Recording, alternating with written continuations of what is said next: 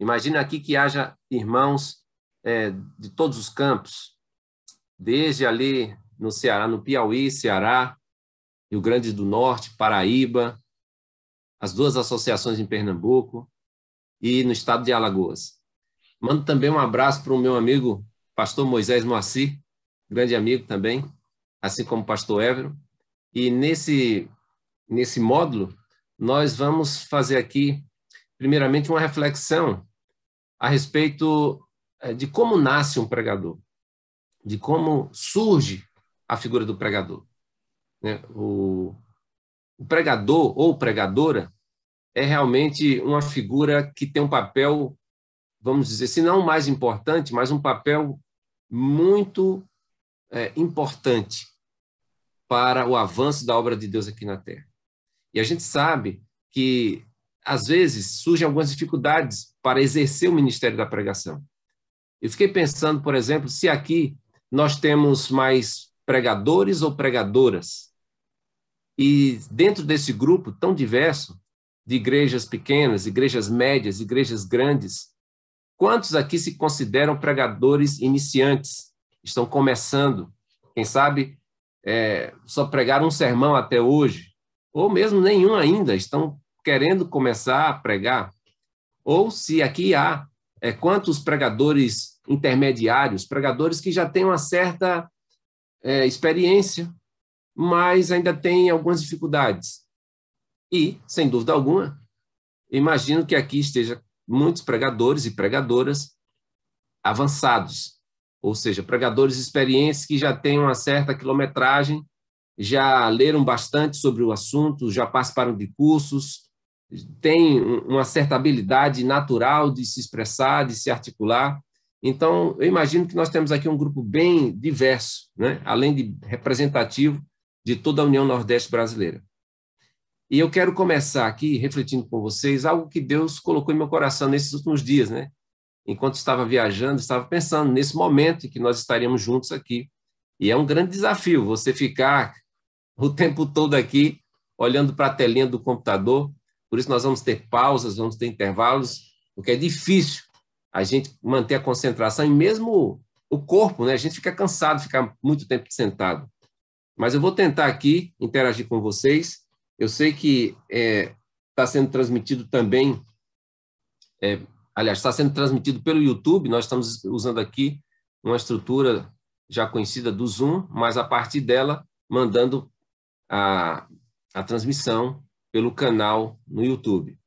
E nós vamos tentar acompanhar aqui as interações também via YouTube, aquilo que você vai comentando no chat, para que a gente possa realmente fazer uma interação mais apropriada, tá bom? Muito bem. Em 1 Timóteo, capítulo 2, verso 7, existe uma passagem que eu gostaria que você lesse comigo. Eu queria que você abrisse sua Bíblia em 1 Timóteo, capítulo 2, versículo 7, onde Paulo diz algo muito importante a respeito da sua função como pregador. 1 Timóteo, capítulo 2, versículo 7.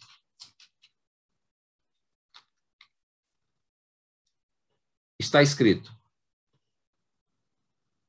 Para isto fui designado pregador e apóstolo. Afirma a verdade, não minto. Mestre dos gentios na fé e na verdade. Eu quero destacar o que Paulo diz: fui designado pregador. E você? Também tem essa convicção? Você crê que Deus designou você para ser um pregador ou uma pregadora? Você se sente um pregador? Aí você diz: lógico, se eu estou aqui é porque eu me sinto pregador. Ótimo, então. Mas talvez outros não tenham a mesma segurança. Como saber se realmente Deus te chamou para ser um pregador, uma pregadora? Como saber se você, como apóstolo Paulo, foi designado por Deus para ser um pregador, um pregador do evangelho? Interessante que essa expressão que ele usa aqui, pregador, é uma expressão grega, kerux, que significa arauto, proclamador, aquele que levava as mensagens dos reis, dos juízes, de chefes militares, e que no Novo Testamento tem o sentido de proclamador da mensagem divina. Esse é o sentido de ser um pregador, uma pregadora. Agora, como é que nasce um pregador? Será que o pregador nasce quando ele vem para o seminário? Ou será que ele nasce logo após a sua conversão? Será que ele nasce pregador após o seu nascimento biológico? Ele já tem esse dom natural para pregar? Bem, o que, que a Bíblia diz sobre isso? A Bíblia fala muito sobre pregação e sobre pregadores. E eu quero aqui compartilhar um exemplo de um personagem bíblico que é chamado de pregador. E, na linha do tempo, ele é chamado de pregador, portanto, é o primeiro pregador da Bíblia. Estou falando de Noé. E a informação dele sobre ser um pregador não está no livro de Gênesis. Se você ler a história de Noé no livro de Gênesis, você não vai ver essa referência dele ser um pregador. Mas quando você lê o que está escrito em 2 Pedro, esse outro texto gostaria que você acompanhasse também. Em 2 Pedro, no capítulo 2, a partir do versículo 5, você então descobre que Noé realmente foi o primeiro pregador, no sentido cronológico. 2 Pedro, capítulo 2, versículo 5. Lemos assim: E ele não poupou, está falando de Deus, e ele não poupou o mundo antigo, mas preservou Noé, pregador da justiça. Então veja que a palavra de Deus diz que Noé foi um pregador da justiça. Você pode imaginar como era a pregação de Noé. A Bíblia não dá muitos detalhes, na verdade, só essa referência, mas à luz é, de outros textos e também da informação que Ellen White nos dá, nós podemos construir um quadro, ainda que parcial, a respeito da natureza da pregação de Noé. E, mais importante, como é que ele se tornou um pregador? E essa é a pergunta que eu gostaria de responder ou de mostrar para você algumas possibilidades de resposta a respeito de como surge, ou de como nasce um pregador. Primeiramente, o caráter da pregação de Noé, nós podemos afirmar com base no que lemos nos evangelhos, Jesus falando do, do trabalho que Noé fez, Noé tinha um ministério de pregação profético ou pro, pregação profética. Por quê? Porque ele anunciava o fim do mundo. Ele anunciava o juízo de Deus sobre toda a humanidade. Era uma pregação profética, ou se você quiser, uma pregação escatológica. Mas também era uma pregação missionária, porque foi uma mensagem de advertência com o propósito de salvar a humanidade. Uma pregação profética uma pregação missionária ou evangelística. E eu posso acrescentar algo mais, que era uma pregação cristocêntrica. Pedro também vai nos dizer que Noé pregou no espírito de Cristo, ou seja, foi por meio da influência de Cristo que ele pregou para a sua geração.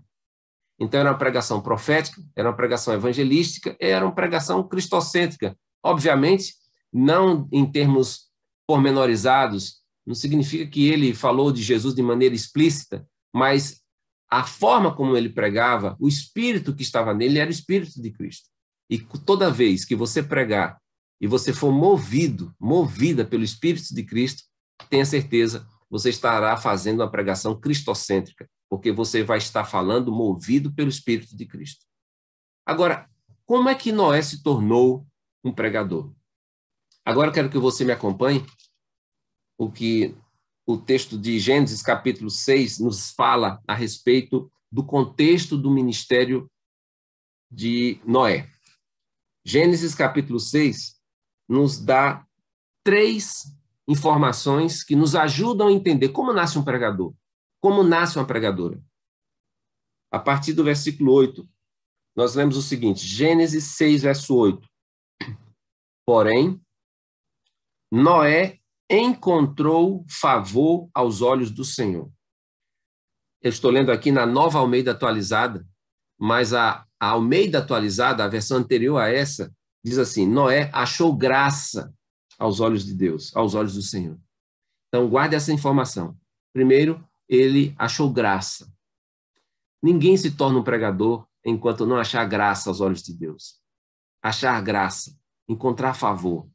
Não confunda achar graça com achar merecimento, porque são dois termos excludentes. Se houver mérito, não é graça. É obrigação, é dívida. Mas Noé achou graça aos olhos de Deus.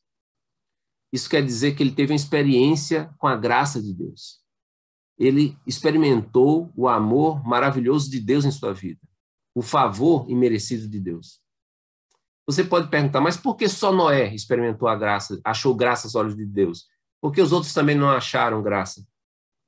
A Bíblia nos diz que a graça de Deus se manifestou salvadora a todos os homens, a todos os seres humanos. Então, Deus, ele manifesta a sua graça sem acepção de pessoas, a Bíblia diz isso. Contudo, a Bíblia também diz que Deus resiste aos soberbos, mas dá graça aos humildes. Então, existe sim uma espécie de pré-condição para que a pessoa ache graça aos olhos de Deus. Não é mérito, mas é atitude é receptividade. E isso Deus encontrou em Noé. Embora ele fosse um pecador, ele era um pecador consciente da sua necessidade de graça. Ele era uma pessoa aberta à influência do Espírito Santo. Então ele achou graça. Essa é a primeira base na formação de um pregador, achar graça aos olhos de Deus. Você já achou a graça de Deus na sua vida? Você já experimentou a graça de Deus na sua vida? Já entendeu o quanto Deus ama você? o quanto nós somos dependentes do favor divino.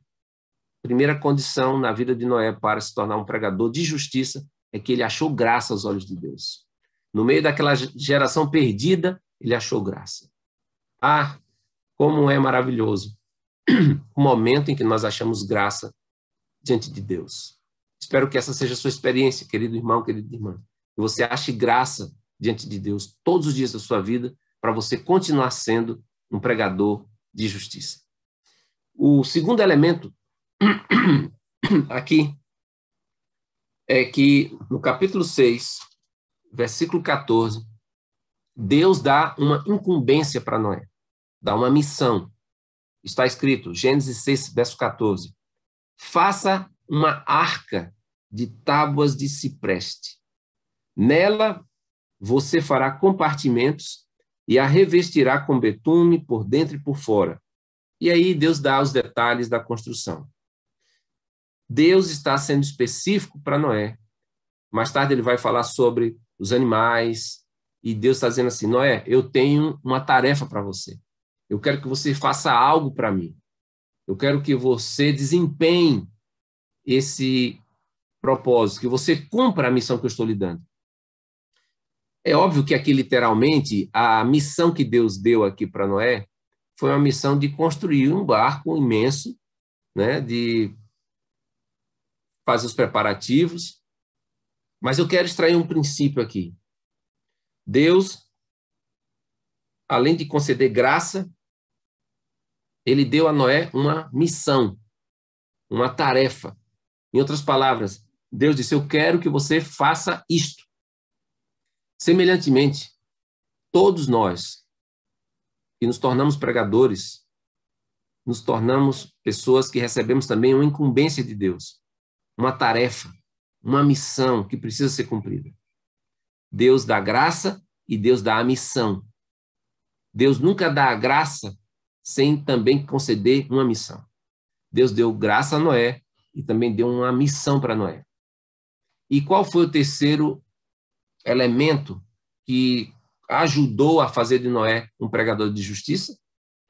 O verso 22, mesmo capítulo, diz o seguinte: Foi o que Noé fez, conforme tudo que Deus lhe havia ordenado, assim ele fez.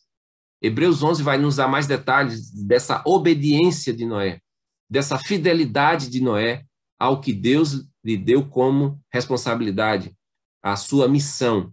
Ou seja, ele foi fiel à missão que Deus lhe deu. Então, aqui estão três elementos que ajudam a entender como Noé se tornou um pregador de, de justiça. Primeira coisa, ele achou graça diante de Deus. Segundo lugar, ele recebeu uma missão de Deus. Em terceiro, ele foi fiel à missão que ele recebeu de Deus. Para você e para mim, o critério é o mesmo. Para que você se torne um pregador, é preciso graça. E além da graça, uma missão. E além da missão, fidelidade à missão. No contexto do ministério da pregação, é preciso que você e eu sejamos fiéis a tudo que está escrito neste livro. Que você seja fiel em pregar exatamente o que a Bíblia diz e não o que você gostaria que a Bíblia dissesse. Fidelidade às Escrituras, fidelidade a todo o desígnio de Deus, fidelidade em ensinar o Evangelho eterno, ainda que as pessoas o rejeitem, ainda que não seja conveniente, ainda que vá ofender algumas sensibilidades, ainda que não seja politicamente correto.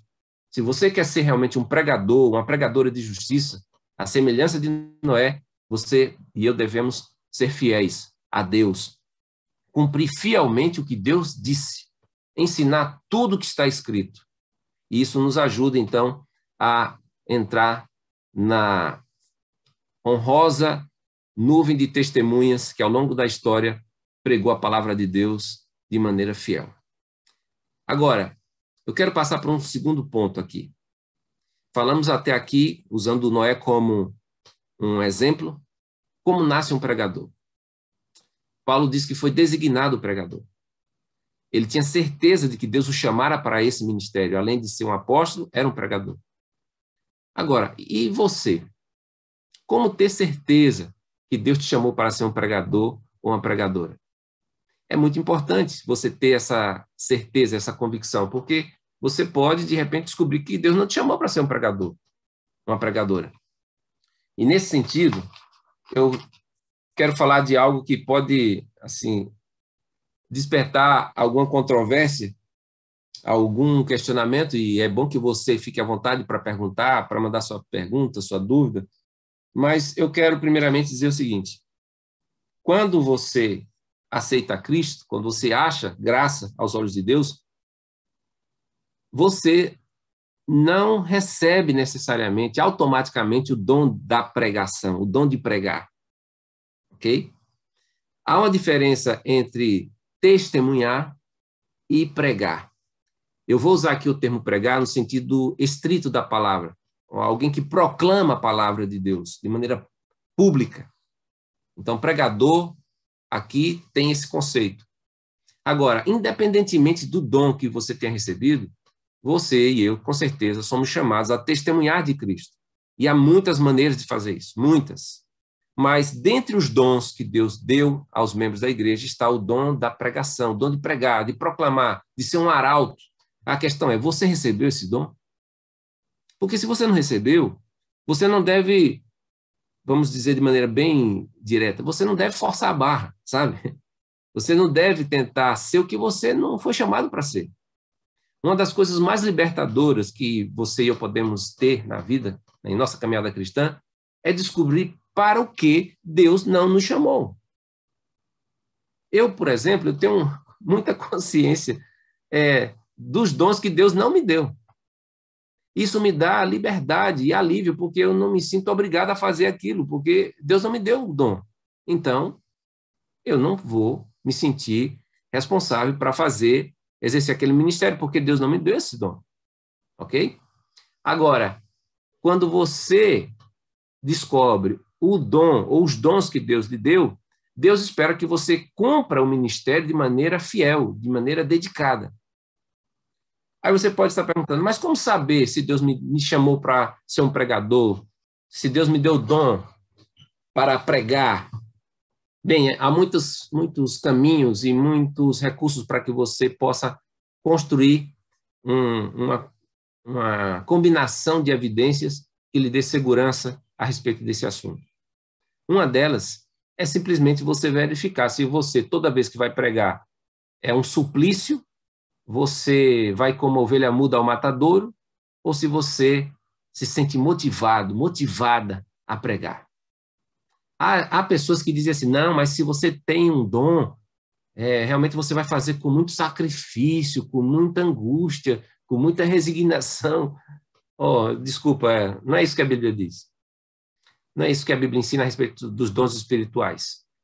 Os dons espirituais são como ferramentas do ministério. E essas ferramentas nos dão satisfação em executá-las, em utilizá-las. Então, se você foi chamado para pregar, se você recebeu o dom de pregar o evangelho, com certeza uma das evidências é que você vai ter motivação, satisfação em pregar. Tá certo? Mas essa não é a única evidência. Porque eu sei que tem muita gente que gosta de pregar, mas não tem minimamente a eficiência enquanto prega. Então ele acha que está abafando, mas ninguém concorda com ele ou com ela. Então por isso entra o segundo elemento. Se você realmente recebeu o dom de pregar, outras pessoas vão perceber isso. Outras pessoas vão dar essa confirmação. E é importante que você seja humilde para ouvir os outros. Que você até pergunte a pessoas mais próximas, pessoas da sua confiança, o que, é que elas acham dos seus sermões, das suas pregações. Se quando você sobe, sobe ao púlpito para pregar, quando você vai ali apresentar a mensagem de Deus, se as pessoas realmente reconhecem que Deus lhe dotou com essa capacidade, com esse dom espiritual o dom de pregar. Há uma diferença entre pregar e discursar. Tem muita gente é, que tem um dom de discursar, de falar em público, e é uma habilidade que pode ser aproveitada seguramente para a edificação da igreja e a evangelização. Mas não são a mesma coisa.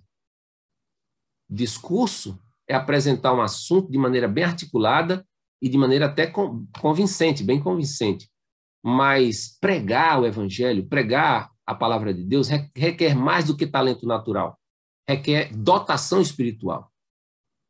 Requer você realmente ter, da parte de Deus, a habilitação de apresentar a vontade de Deus revelada nas Escrituras. E é importante que você se avalie, veja se você realmente tem minimamente condições de, de pregar o Evangelho, de pregar a palavra de Deus, e se as pessoas da sua igreja, de outras igrejas, veem isso em você. Bom, e se o resultado for negativo, Charles? Se ninguém na minha igreja acha que eu, que eu sei pregar, que eu tenho condições de pregar, o que é que eu faço? Eu queria tanto pregar, eu queria tanto ser um pregador, o que é que eu faço? Veja, é importante que você é, considere o seguinte: se você hoje gosta de pregar, quer pregar, mas não está se saindo muito bem, isso não quer dizer que você não possa se tornar um pregador. Por quê? Porque os dons espirituais, eles podem ser concedidos de maneira progressiva. Você vê isso na Bíblia. Uma pessoa recebeu um, um talento, multiplicou os talentos. Então, talento usado é talento multiplicado. Os dons espirituais, eles podem ser buscados. Paulo fala aos Coríntios dizendo o seguinte: é, busquem com fervor os melhores dons espirituais. Veja, ele chama de dons é, melhores, os melhores dons. Esses dons é, não são melhores no sentido de superioridade, eu sou melhor do que você, não. Mas são melhores, talvez, pela abrangência pela maneira como isso pode envolver mais pessoas. E aí ele menciona o dom de profecia, que na Bíblia não é necessariamente predizer o futuro. O dom de profetizar, especialmente aquele que é mencionado na igreja é, de Corinto, inclui ter a habilitação do Espírito Santo para comunicar a vontade de Deus revelada. E isso faz com que muitos é, comentaristas bíblicos, muitos eruditos, façam a distinção entre o profeta clássico, aquele que recebe o dom de profecia, como os profetas do Antigo Testamento, do Novo Testamento, é, no caso, a Igreja Adventista, que reconhece o dom profético na pessoa de Ellen White. Então, existe esse dom, mas existe também um dom de profecia, de acordo com esses eruditos, que tem uma conotação de pregadores, pregadoras. é uma espécie de dom profético, porque você vai comunicar a mensagem de Deus revelada. Não que você seja um profeta no sentido de ter sonhos e visões, a não ser que Deus queira fazer isso.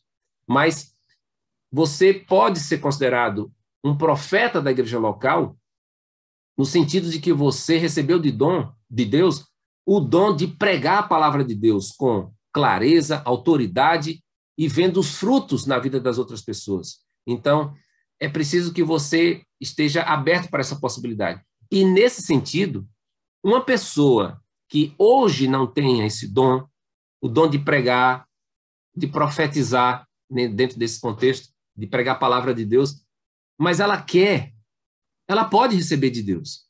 Amém? Ela pode. É importante que você considere isso. Deus não trabalha num sistema fechado em relação aos dons espirituais. Uma pessoa que hoje não tenha um, determina, um determinado dom, ela pode buscar esse dom espiritual. E Deus, na sua graça e soberania, se ele achar por bem, ele pode lhe conceder. Então, não se desanime. Se você é, acha que não tem o dom de pregar, mas você gostaria muito de ter esse dom, meu conselho para você é comece a orar, comece a pedir ao Espírito Santo. Eu tenho certeza de que Deus é extremamente generoso em conceder seus dons, especialmente para aqueles e para aquelas que querem servir mais e melhor, aqueles que querem aumentar seu raio de influência. Existe até um texto de Ellen White, que está no livro Serviço Cristão e em outras obras dela, em que ela diz mais ou menos assim: eu vou fazer aqui uma paráfrase. Não há limites à utilização de uma pessoa que, pondo à parte o próprio eu, oferece margem à atuação, oferece lugar à atuação do Espírito Santo. Vou repetir. Não há limites à utilização de uma pessoa que, pondo de lado o próprio eu, oferece margem à atuação do Espírito Santo. Não é maravilhoso isso? Isso quer dizer que nada impede de você receber o dom que você quer, desde que você humildemente busque com fé. E isso tem que ser também associado com a sua busca, com o seu interesse. Então, se você hoje reservou essa manhã de domingo para estar aqui assistindo uma transmissão pela internet, poderia estar fazendo qualquer outra coisa, poderia estar passeando com a família, é, sei lá, descansando, mas você está aqui se esforçando, esse, para mim, é um forte indicativo de que você quer crescer, que você quer servir melhor, que você quer se aperfeiçoar. E eu me arrisco a dizer que Deus olha com bons olhos essas atitudes. Atitude de alguém que quer receber mais de Deus para compartilhar mais sobre Deus com outras pessoas. Faz sentido isso para você? Espero que sim. Então, resumindo o que eu disse até aqui, como nasce um pregador? Um pregador não nasce da vontade humana. Um pregador não nasce simplesmente de cursos de, de capacitação. Por exemplo, não é porque você está participando de um curso de pregadores como esse aqui que você vai se transformar no pregador.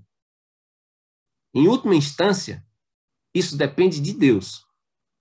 E tomando o exemplo de Noé, você vai precisar de pelo menos três coisas para você ser um pregador, uma pregadora de justiça. Primeiro, experiência com a graça de Deus. Segundo, você precisa receber um chamado de Deus, uma incumbência. Deus tem que te chamar para fazer isso. Terceiro, você tem que ser fiel a esse chamado. Você tem que cumprir fielmente o que Deus pediu. Ou seja, você tem que pregar o que está escrito. E se você hoje, fazendo autoavaliação e ouvindo outras pessoas, desco descobre que você não não está muito bem, sabe? Você não está se saindo muito bem na pregação, você tem ainda muitas dificuldades quando prega, as pessoas ficam impacientes enquanto ouvem você, ou você mesmo começa a suar frio, sabe? Deixa eu fazer uma confissão aqui para vocês. Quando eu comecei minha jornada cristã, ainda adolescente, né? Meus 16, 17 anos, me colocaram para pregar. Eu lembro como se fosse hoje. É, meu pai na fé, nem sei se ele está assistindo aqui, Augusto, meu pai na fé, é líder, é ancião lá da igreja é, da Vila Eduardo, em Petrolina. Um dia ele disse para mim, Charles, você vai pregar, quarta-feira. Eu disse, não, não vou pregar não. Eu disse, vai sim. Ao velho estilo de Augusto, quem conhece sabe. Ele disse, você vai pregar. Eu disse, não, Augusto, eu não sei pregar não. Ele disse, não, mas você vai pregar. Mas, rapaz, eu eu quero que você erre, mas você vai lá pregar. Foi nesses termos, né? E eu fui, aceitei ali aquela ordem e fui pregar. Meu primeiro sermão, eu estudei, orei. Ele só disse assim: agora, para você pregar, você tem que orar. Se consagre, ore, leia a Bíblia, é, deixe Deus falar o seu coração e pregue. Eu não lembro nem mais sobre o que eu preguei, faz tanto tempo, mas eu sei que naquela, naquela noite, quarta-feira, meu primeiro sermão durou mais de 50 minutos, foi 55 minutos, no culto de quarta-feira. Os irmãos já estavam assim angustiados. Mas foi o meu primeiro sermão. E a, a, a saída, eu perguntei a Augusto como é que tinha sido. Ele, com muito tato, disse: É, foi bom. Você só precisa pregar menos, principalmente na quarta-feira. O sermão não deve passar de 20 minutos. Mas foi o meu início. Lembro de outras vezes em que não estava me saindo bem enquanto pregava e sentia como que um suor frio descendo pelas costas. Já aconteceu isso com você? Você é o pregador e você está torcendo para o sermão acabar logo? Isso já aconteceu comigo algumas vezes. Então, não é porque você está tendo alguns problemas no ministério da pregação que você não possa receber esse dom. Deus está mais disposto a conceder o Espírito Santo àqueles que lhe pedirem do que os pais de darem comida aos seus filhos. Não é isso que Jesus diz? Que ele ensina? Então, e conceder o Espírito Santo inclui receber dons do Espírito. Inclui. Não só os dons, mas também um fruto do Espírito. Mas eu tenho plena convicção que se eu estou falando aqui para alguém que gostaria muito de melhorar sua pregação, seus sermões, gostaria de pregar com mais força, com mais é, clareza, com mais persuasão, com mais unção, unção do Espírito Santo. O que eu digo para você, querido irmão, querida irmã, busque isso. Busque os melhores dons, como diz Paulo, especialmente o de profetizar, ou seja, de pregar, porque o mundo precisa ouvir a mensagem de Deus e é por meio da pregação pública que o evangelho tem sido pregado ao longo dos séculos e a pregação sempre terá seu lugar, sempre. A pregação pública da palavra, uma pregação ungida, com autoridade, e não há limites. Lembre que eu disse aqui, citando Ellen White, não há limites à utilização, à utilidade de uma pessoa, por mais humilde que seja, desde que ela coloque de lado o próprio eu e ofereça margem à atuação do Espírito Santo. Então, eu quero citar aqui, para a gente terminar esse primeiro bloco, uma frase de um desenho animado chamado Robots, uma, um desenho que é bem antigo, mas tem uma frase muito legal, uma cena que todo todo desenho sobre um mundo de robôs, né? Depois você pesquisa aí na internet, no Google, e tem um, um robô menino, vamos dizer assim, um garoto que ele sonha em trabalhar numa fábrica e essa fábrica, o dono da fábrica é chamado de o Grande Soldador. E ele tem um programa na TV, o Grande Soldador, de incentivar novos talentos. E aí, no programa, ele mostra o pátio da fábrica, os candidatos que chegam trazendo suas ideias, e ele vai fazendo uma narrativa. Enquanto isso, o robô, garoto, está assistindo o programa, ele é fã do Grande Soldador. E há uma frase em que o menino fica tocado, porque o Grande Soldador diz assim: não importa do que você é feito, você pode brilhar. E aí ele toma aquela frase para si e diz para o pai que já está dormindo: ele está falando comigo, pai. Ele está falando comigo. Porque ele queria muito ser útil. Ele queria muito contribuir para melhorar a vida das pessoas. E aquela frase do grande soldador tocou o seu coraçãozinho de robô. Não importa do que você seja feito, você pode brilhar. Sabe, meu querido irmão, estou falando especialmente para você que não se sente o melhor pregador da sua igreja. Talvez você seja ancião, ou você seja anciã, diretor do grupo, e você fica ansioso, muito nervoso quando sabe que vai pregar. Eu quero dizer para você que se, mesmo com essa insegurança, mesmo com esse nervosismo, se você deseja, do fundo do seu coração, ser um instrumento nas mãos de Deus, não importa do que você seja feito, com a graça de Deus, você pode brilhar. Deus pode e quer usar você. E dentro do ministério da pregação, essa é uma área muito importante para o avanço da obra de Deus aqui na Terra.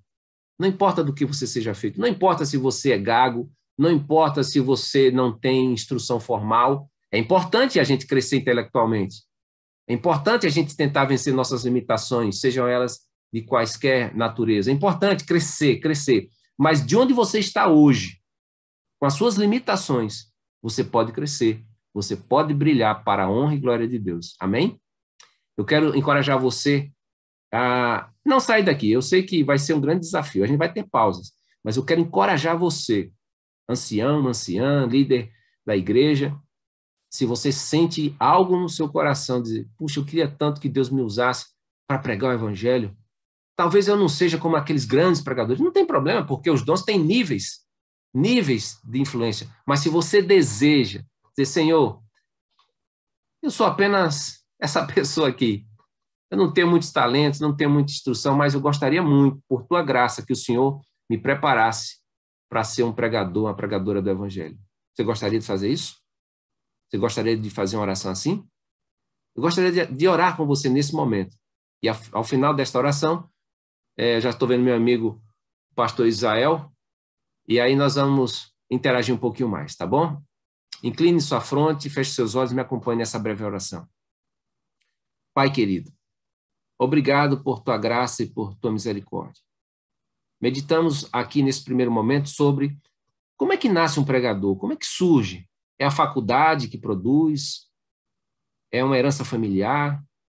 E vimos, ó oh Deus, alguns princípios da tua palavra que não é assim. É o Senhor. É o Senhor que faz com que surjam homens e mulheres com habilidade, com habilitação do Espírito Santo para pregar a tua palavra, a tua mensagem.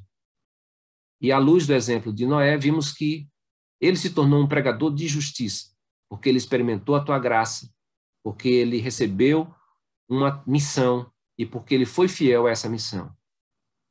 Se nesta manhã aqui há alguém, algum irmão, algum líder, que gostaria de crescer no ministério da pregação para pregar melhor, com mais autoridade, com mais eficácia, que o Senhor, na tua misericórdia, por tua graça infinita, dê mais poder, mais habilitação para que esse irmão ou essa irmã sejam instrumentos poderosos para comunicar o Evangelho. Em nome de Jesus, amém.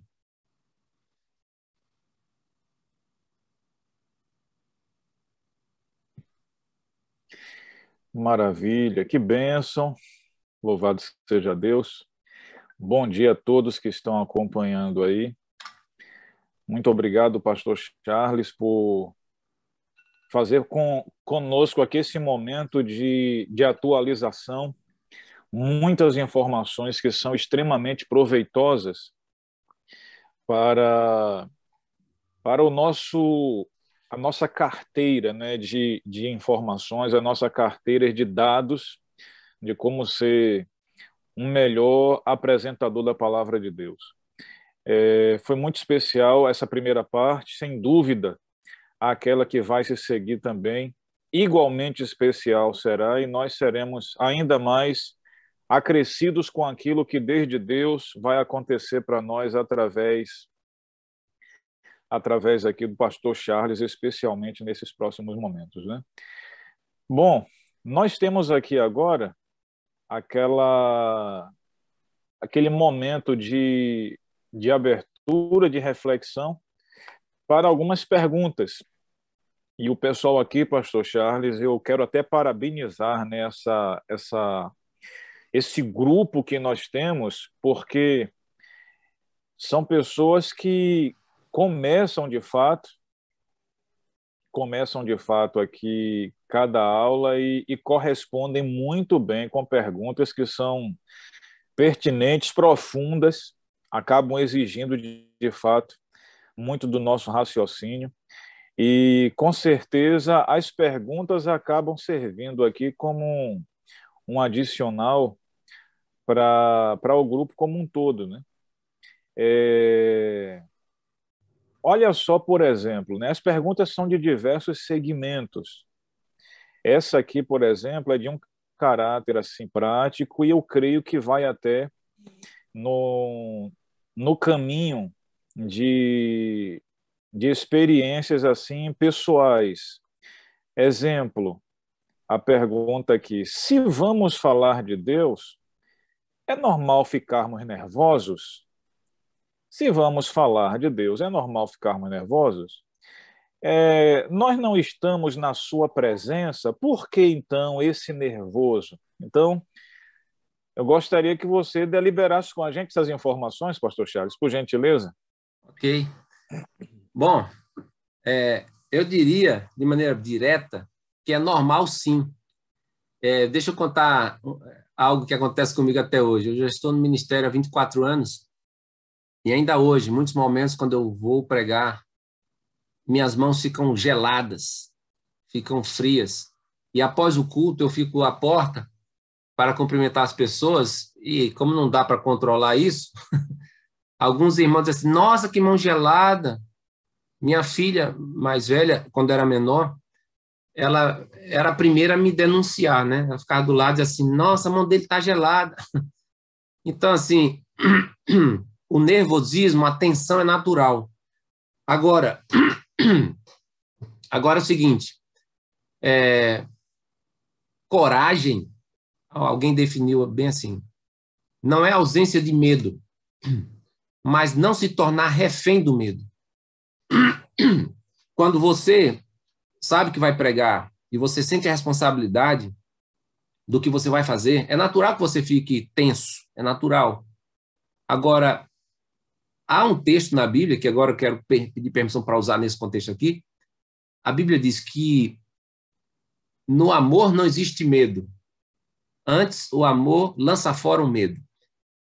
Então, quando você se sente nervoso ou com medo de pregar, você tem que se concentrar no amor, porque o amor vai, ó, paralisar o medo e não você. E você vai subir e vai pregar o que tem que ser pregado, mesmo você sentindo a sua insuficiência. E normalmente é assim, pelo menos comigo, quando você começa a pregar e você se esquece de você mesmo, você se concentra na mensagem, então o medo vai embora e você prega a mensagem como tem que ser feito e assim vai. ok, então é, eu me eu me recordo aqui do, da sua experiência mencionada já aqui bem no, no finalzinho dessa primeira parte, de que se preparou para um culto de quarta-feira e pregou 40, 50 minutos, né? Oi.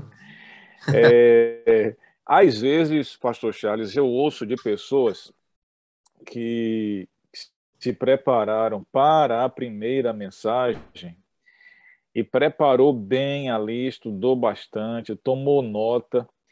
E quando começou, nos três primeiros minutos já tinha esgotado já o conteúdo todo que ele havia preparado. Acaba, às vezes, acontecendo isso, né?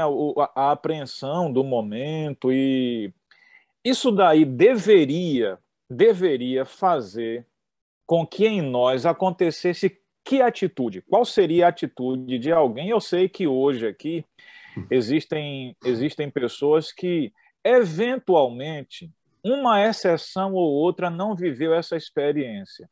Mas a maioria aqui dos que estão com a gente provavelmente tenham tido essa experiência de se preparar e tomar aquele balde de, de água fria, né? De algum modo. Alguns por, de repente, é não conseguir estender a sua mensagem, se preparou, mas diante do momento acabou não conseguindo entregar o que preparou, terminou em um tempo muito curto, é, diferente da tua experiência. No caso, outros, como você, de repente estendeu mais. E, e a sensação no final é: oh, rapaz, eu pensei que seria diferente, eu não estou me sentindo satisfeito aqui agora. Eu acho que o não falei aquilo que eu deveria ter dito, eu não toquei naquele ponto que eu gostaria de ter tocado, e fica aquela frustração. Qual deve ser nossa atitude diante dessa frustração, pastor Charles? Olha, eu acho que a gente, de certa forma, não, não deve ser tão duro, nós não devemos ser tão duros com nós mesmos. Porque, às vezes, é, isso pode significar, é, primeiro, assim, uma, um perfeccionismo que Deus não espera de nós. embora Deus queira nos usar de maneira poderosa, devemos nos lembrar o seguinte: Salmo, agora estou na dúvida se é o Salmo 103, acho creio que seja, Salmo 103 diz assim: é, Deus sabe de que material nós somos feitos, sabe que nós somos pó. Então Deus sabe, eu sou apenas um dedo imperfeito apontando para o Deus eterno. Então, a maneira como eu vou fazer isso sempre vai estar sujeita a limitações, sempre vai ser passível de aperfeiçoamento. Eu, eventualmente, vou tropeçar nas palavras, vou me exceder no tempo, é, vou falar alto demais ou baixo demais. É assim. Agora, eu, eu gosto de dizer o seguinte: você não deve ser tão duro com você mesmo, mas também você não deve ser. É, você não deve ser. Não é paciente, mas você não deve ser assim conivente com você mesmo. Talvez nem fosse essa expressão, mas você não deve assim ter pena de si mesmo, no sentido ah, é, é, é isso mesmo. Não, você tem que buscar é, é o chamado descontentamento santo. Esse descontentamento santo é que você deve estar sempre buscando o aperfeiçoamento. E nessa vida nós nunca vamos alcançar, mas temos que buscar e Deus vai nos dando mais e mais habilitação. E outra coisa, uma vez, quando eu estava no distrito, veio um irmão, sabe? Criticar os pregadores. Eu fazia escala de pregação do distrito, colocava os anciãos, os, os diretores, e um irmão que não era nem líder, não era oficial, era só um crítico, disse assim: É, pastor, eu tenho que ir lá mais na igreja. Eu disse, por quê? Porque os pregadores lá são muito fracos, muito fracos. A gente chega lá, aí começou a falar, criticou, criticou. E na hora me veio um insight, eu disse assim, é mesmo, rapaz? Quer dizer que você acha que os sermões lá da sua igreja estão fracos? Sim. Eu digo, olha, eu faço a escala de pregadores, coloco ali os melhores que eu acho que existem para pregar. Como você está falando que os sermões não estão tão bons, eu imagino que você pregue. Então, eu vou colocar você para pregar na próximo, próximo mês, tá bom? Para fortalecer mais a pregação na igreja. E não, Deus me livre, não, quero, não, não, não estou em condições, não. ah, meu amigo. Aí, depois disso, eu não, eu não perdoei. Desculpa aí, viu, irmão, se eu estou escandalizando você. Quando ele disse assim que não, não, não, não me coloco para pregar, aí eu disse assim para ele, ó, então, entenda uma coisa. Entenda uma coisa. Fraco ou forte, esses irmãos que estão pregando, que estão aceitando a responsabilidade de se preparar, de orar para pregar, eles estão na arena. Eles estão na arena, estão dando a cara a tapa. Você está na arquibancada. É fácil da arquibancada ficar criticando, é fácil ficar apontando defeitos. Então, eu vou ignorar a sua observação, querido irmão. Se você vai continuar só da arquibancada apontando os defeitos dos pregadores, dos sermões, eu não vou levar a sério sua observação. No momento que você também tiver coragem de sair da arquibancada e ir lá para a arena, aí sim a gente começa, a gente volta a conversar. Então, assim, eu acho que a gente tem que, e aqui é a minha palavra de reconhecimento aos às centenas, aos milhares de irmãos e irmãs voluntários que, além da sua jornada de trabalho, tem que encontrar tempo para estudar, para orar, para preparar um sermão, com família, com tantas responsabilidades. Nós, pastores, nós vivemos disso. Eu, o pastor Israel, todos nós, nós não temos outra obrigação. Então, nós temos mais responsabilidade quando subimos ao púlpito para pregar um sermão que vale a pena ser ouvido. Agora, você que é líder voluntário, você tem mais limitações. Você pode sim também pregar um sermão é, eficaz, tão poderoso quanto de um pastor, ou até mais. Eu já ouvi irmãos e irmãs que recebem realmente uma dotação do Espírito Santo, né? que mesmo no meio de tantas responsabilidades, com casa, com trabalho, com escola e tudo, eles se sacrificam, acordam cedo de madrugada, estudam, oram, leem o Espírito de Profecia, fazem as anotações e tal, e quando sobem para pregar, a igreja é abençoada. Então, minha palavra, aproveitando aqui, pastor, minha palavra de reconhecimento sincero a esses irmãos e irmãs que têm cuidado da igreja. Você vai observar, nós pastores é, pregamos no máximo quatro vezes no mês em uma igreja local, porque o pastor tem um distrito, tem muita coisa, tem viagem. Quem toma conta da igreja pregando Quem prega mais na, na realidade são vocês, queridos irmãos. Então, a, nosso objetivo aqui, no caso da União Nordeste, junto com o SALT, é criar mais um espaço de incentivo, de dar dicas práticas, pelo menos eu penso assim, para que você, primeiro, não se desanime. Eu sei que você pode ficar desanimado, e dizer, ah, eu vou entregar meu cargo, vou, esse negócio de pregar não dá para mim não, porque eu sou uma pessoa muito falha, eu sou uma pessoa muito perfeita e tal, e você querer já jogar a toalha, não desanime. Segundo, não se conforme. Não desanime e não se conforme. Tá certo? Busque sempre o seu desenvolvimento pessoal, se consagre a Deus, eu tenho certeza que Deus vai fazer de você cada vez mais um instrumento da pregação da palavra dele. Amém, amém. Perfeito. É, esse momento aqui, Pastor Charles, ele é um momento muito saudável, porque a gente acaba colhendo um pouco do retorno aqui, quanto curiosidades dos, dos nobres, dos preciosos aqui, é, membros, irmãos, e também nós vamos captando um pouco das preocupações e o que vai no raciocínio deles, que é o que nós conseguimos perceber nos comentários e perguntas. Né? Ah, concordo absolutamente com tudo quanto você colocou, sobretudo o reconhecimento de que as nossas melhores vozes para a comunicação do Evangelho são os nossos pregadores que frequentemente assistem às igrejas locais. E nós reconhecemos de fato né, a relevância desse povo, a relevância dessa boa participação. É, Thelma Matias, olha que observação interessante. Eu nunca preguei, porém eu já senti fortemente o desejo de pregar. Até texto eu sinto que o Espírito Santo já me apresentou, mas eu prefiro não fazer por timidez, por insegurança. Aí a nossa palavra de motivação, não é, Pastor Charles? É. Deixa. Pois é, eu diria para a irmã Thelma o seguinte: Irmã Thelma, ó, é uma frase, é semelhante a que eu disse, né, mas é agora de, de um ator, já falecido, John Wayne, é John Wayne, acho que é John Wayne, fazia muito filme de faroeste.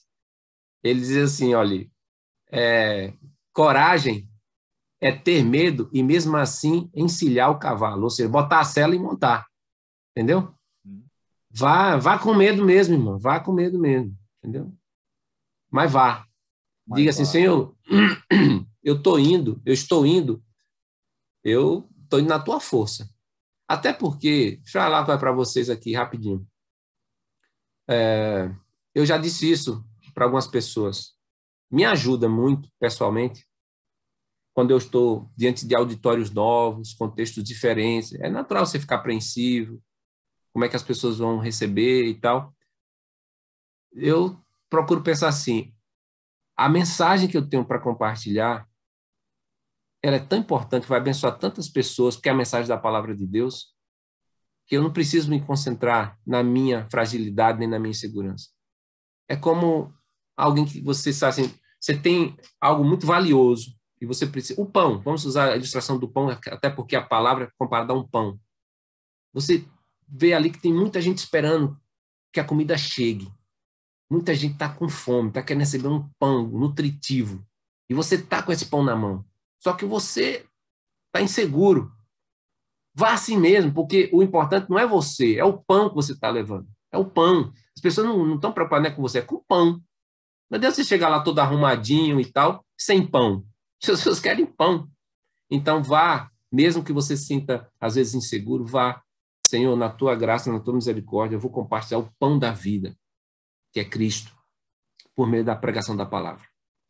Que maravilha! Olha só, essa essa última ilustração aqui, ela é cirúrgica, né? Muito providencial aqui.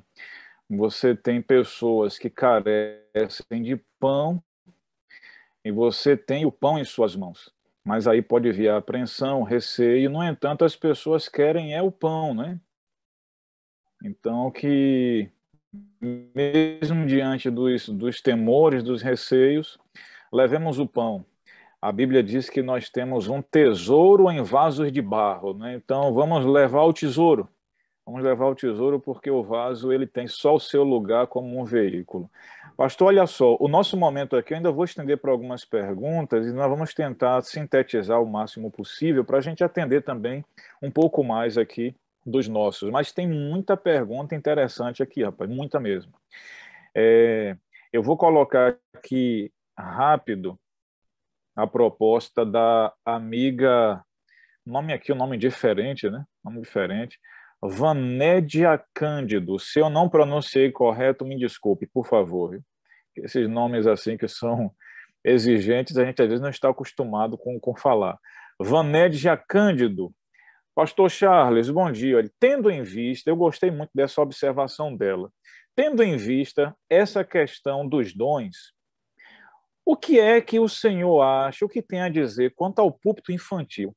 levando-se em consideração que muitas vezes são os pais que projetam seus desejos nas crianças.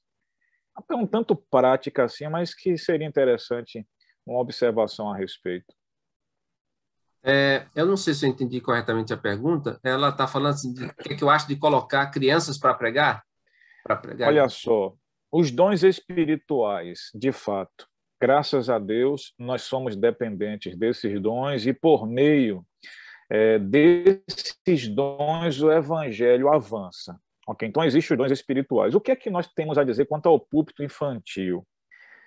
Será que muitas vezes nós não estamos colocando o púlpito infantil, crianças no púlpito, mais por um desejo dos pais em ver coisas assim o bom desenvolvimento do filho numa coisa que o pai deseja mesmo de ser uma coisa é, movida em si por iniciativa do Espírito Santo? Eu creio que é essa rota aqui, a pergunta dele, sim, eu achei sim. interessante.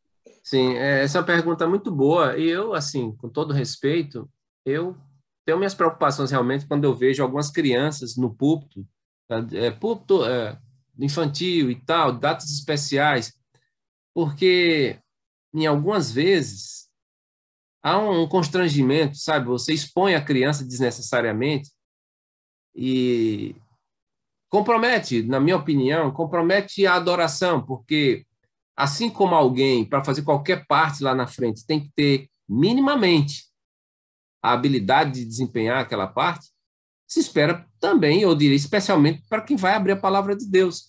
Então, se você, só porque acha bonitinho vê um garoto de paletó e gravata e sabe que ele é engraçado porque ele fala bem, vai colocar para pregar, isso pode ser desastroso e pode até traumatizar a criança, certo? Então, acho que a gente tem que ter realmente muito cuidado. Isso é, não significa que a gente não deva dar oportunidades aos juvenis, mas temos que ser bem criteriosos, não colocar só porque é criança. Eu acho assim que se o motivo por trás é valorizar a criança na igreja, há outros meios, não que seja proibido, que não, não possa colocar a criança para pregar. Se a criança tiver habilidade, ok. Mas se ela não tem habilidade, é o mesmo critério que nós usamos para outros membros, para outras faixas etárias. Uma pessoa, ela pode ser membro regular e nunca pregar na igreja. Está tudo certo. Porque essa não é a única maneira, maneira de testemunhar de Cristo.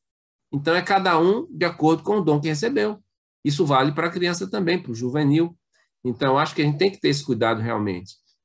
Agora, nós temos, né, eu lembro agora daquela menina que, infelizmente, já faleceu, lá do Rio Grande do Sul, estou tentando lembrar o nome dela, morreu num, num acidente automobilístico, é, já, eu lembro o nome dela.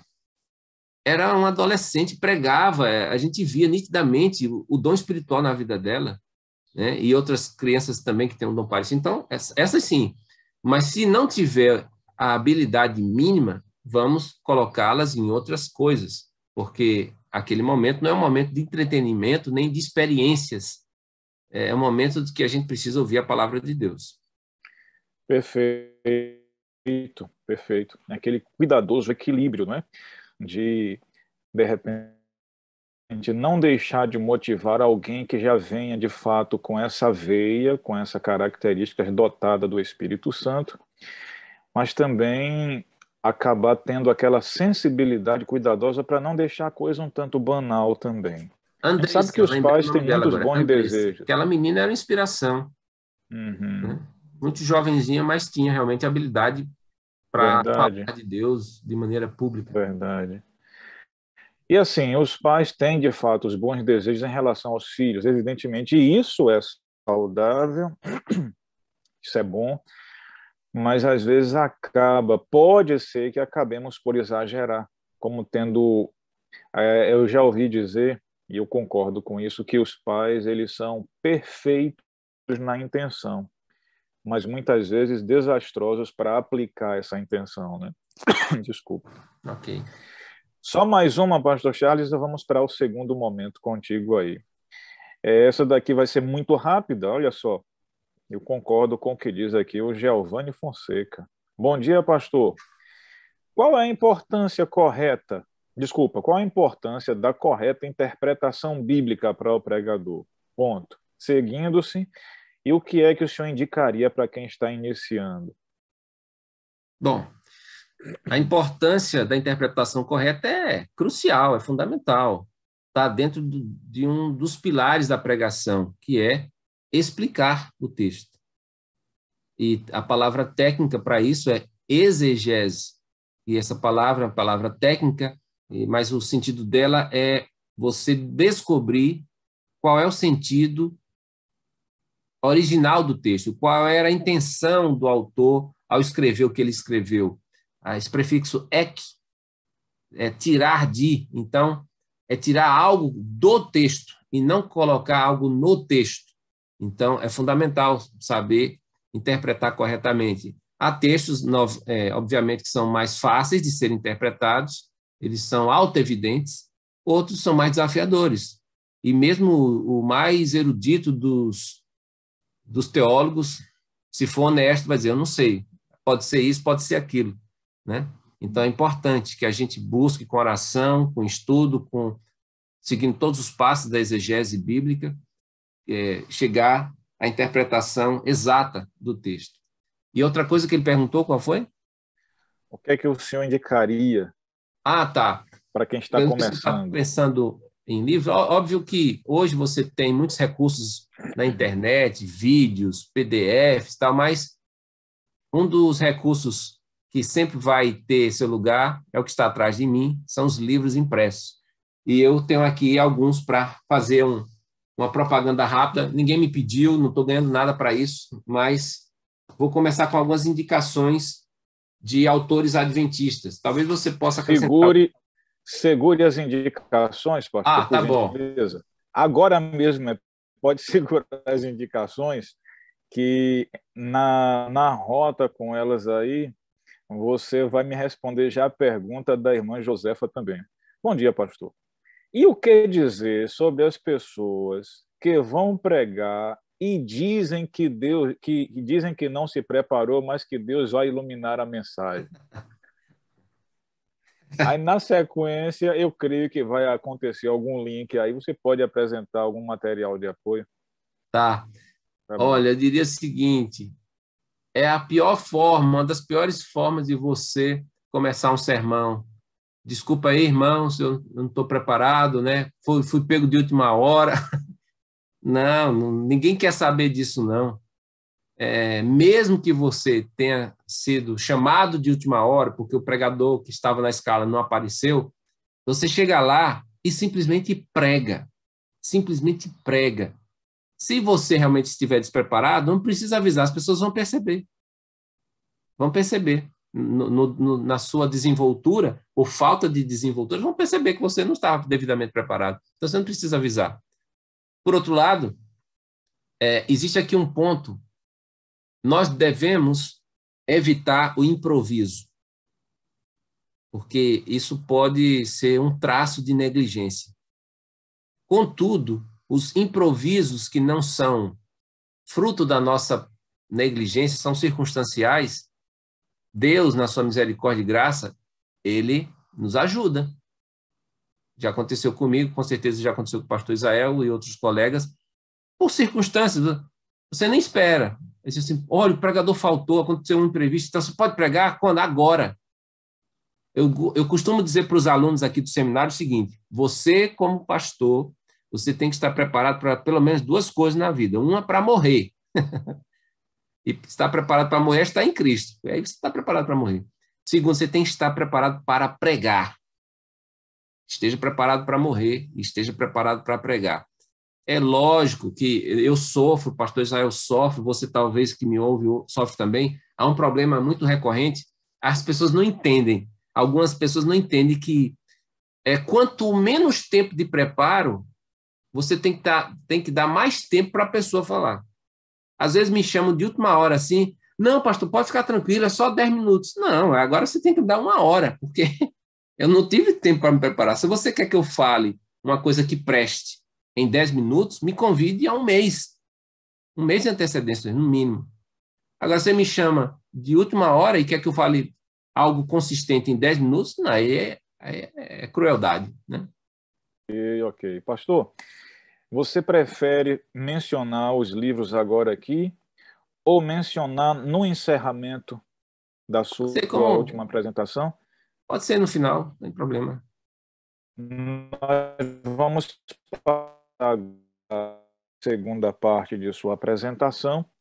Mas, é, repito, se você já quiser fazer a apresentação aqui, porque não, não, não teria problema. Mas, certo. deixando para o final, fica conforme o teu, o, o, teu, o teu pensamento agora. E na sequência aí você já pode tocar o segundo momento. Tá, tá bom? E os irmãos tá, aí, obrigado então pelas perguntas. Obrigado pelas perguntas aqui. Eu pretendo usar uma dessas perguntas aqui. Tem a pergunta do Orlando Damasceno, que é muito boa, sobre o tempo da pregação. É outra pessoa que coloca aqui que às vezes prega, mas não sabe, não se sente bem com o estudo bíblico se uma coisa substitui outra. Eu vou deixar esses espaços aqui para o final. No final tá. a gente retoma essas, essas colocações aqui. Beleza. Pronto, pastor. Deus o abençoe mais uma vez. Fica amém, à vontade para conduzir aí o, o, momento que se segue. Tá certo, pastor. Obrigado. Muito bem, minha gente. Então, estamos juntos aqui novamente para apresentar a segunda parte aqui. É, eu ainda vou continuar apresentando princípios, não tanto técnicas. Eu espero que haja uma terceira parte aqui. Vai ter a terceira parte, pastor? Terceira, é do tempo a... que eu passar aqui, né? Não, a terceira, a terceira parte já é no próximo, no próximo encontro, numa outra data. Ok, então aqui são dois blocos, não é isso? Isso, então. Agora, esse bloco nós vamos encerrá-lo 11 h 10 mais ou menos, Ótimo. 11 h 15 Tá então, bom? Vamos seguir. Então, Beleza. eu vou só fazer uma menção aqui sobre lições, lições sobre pregadores e pregação que nós podemos tirar tanto do Antigo Testamento quanto do Novo Testamento. E a escolha que eu fiz aqui foi uma escolha assim deliberada, foi uma escolha, vamos dizer assim, pessoal.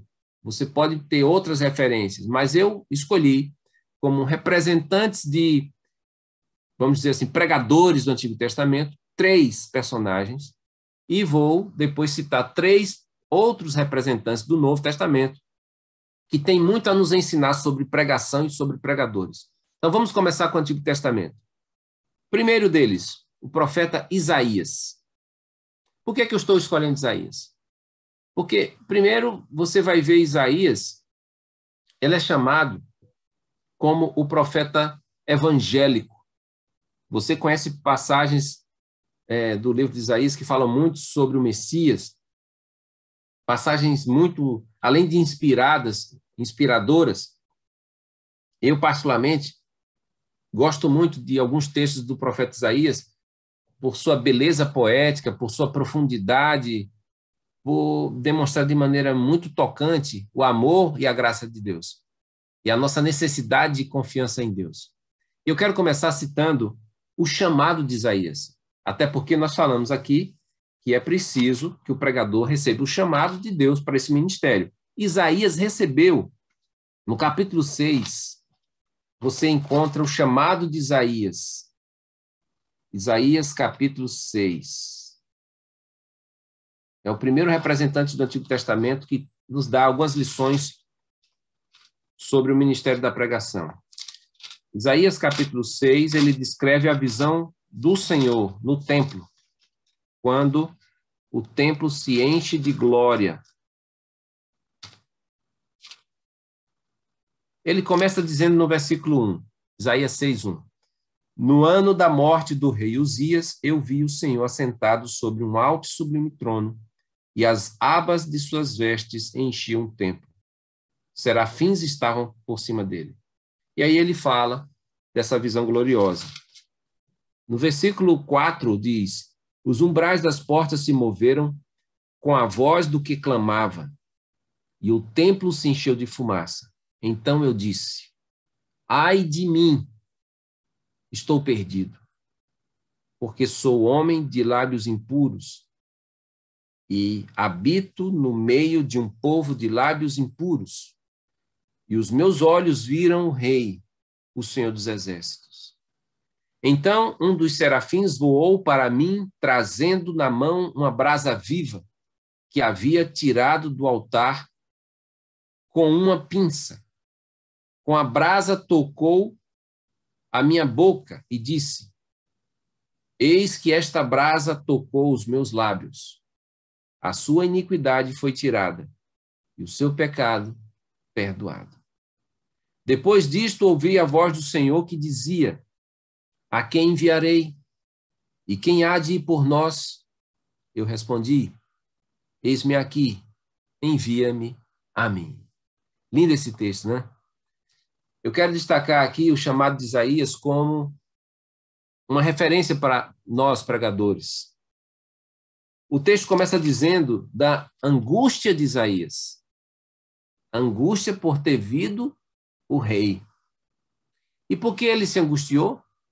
Ele diz: Porque eu sou um homem de lábios impuros e habito no meio de um povo de lábios impuros. Ou seja, a angústia de Isaías em ter visto a Deus foi perceber o grande contraste entre ele e Deus. Deus, ele começa dizendo no capítulo 6, é o Senhor que está sentado sobre um alto e sublime trono. Ele é aquele que é chamado Santo, Santo e Santo. E ele percebeu que ele era tudo que Deus não era. Ele se viu como um pecador e ele percebeu sua iniquidade. E aqui ele usa uma expressão metafórica, metonímia, para ilustrar a parte, ilustrando o todo. Os lábios impuros representam a vida toda de Isaías. Ele estava dizendo: Eu sou impuro, eu sou pecador, por isso eu estou aqui perdido.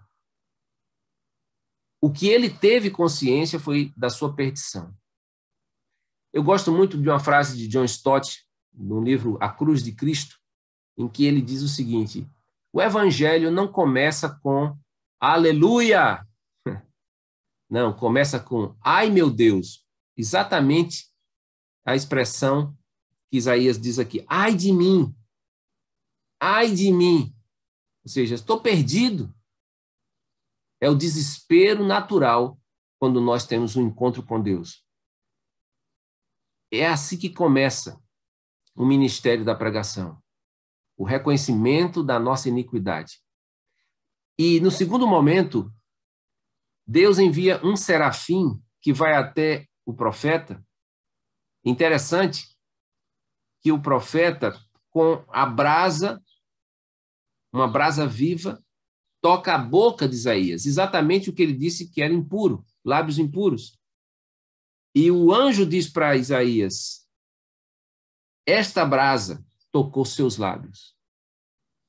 A sua iniquidade foi tirada e o seu pecado coberto. Três elementos aqui. Primeiro, a brasa, esta brasa, tocou seus lábios. Ou seja, Isaías, algo aconteceu em você provocado por Deus. A brasa tocou seus lábios. Novamente, aqui é um símbolo da graça de Deus. A graça tocou sua vida. O poder de Deus veio sobre você. Deus se inclinou para você.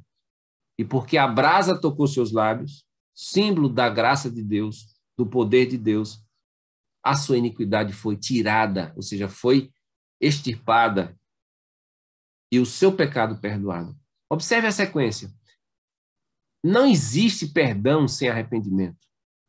Não existe perdão sem abandono do pecado. O anjo não disse: Não, Jair, não seja muito duro, você não é tão pecador, não, esse problema não é grave. Não, é grave, é gravíssimo.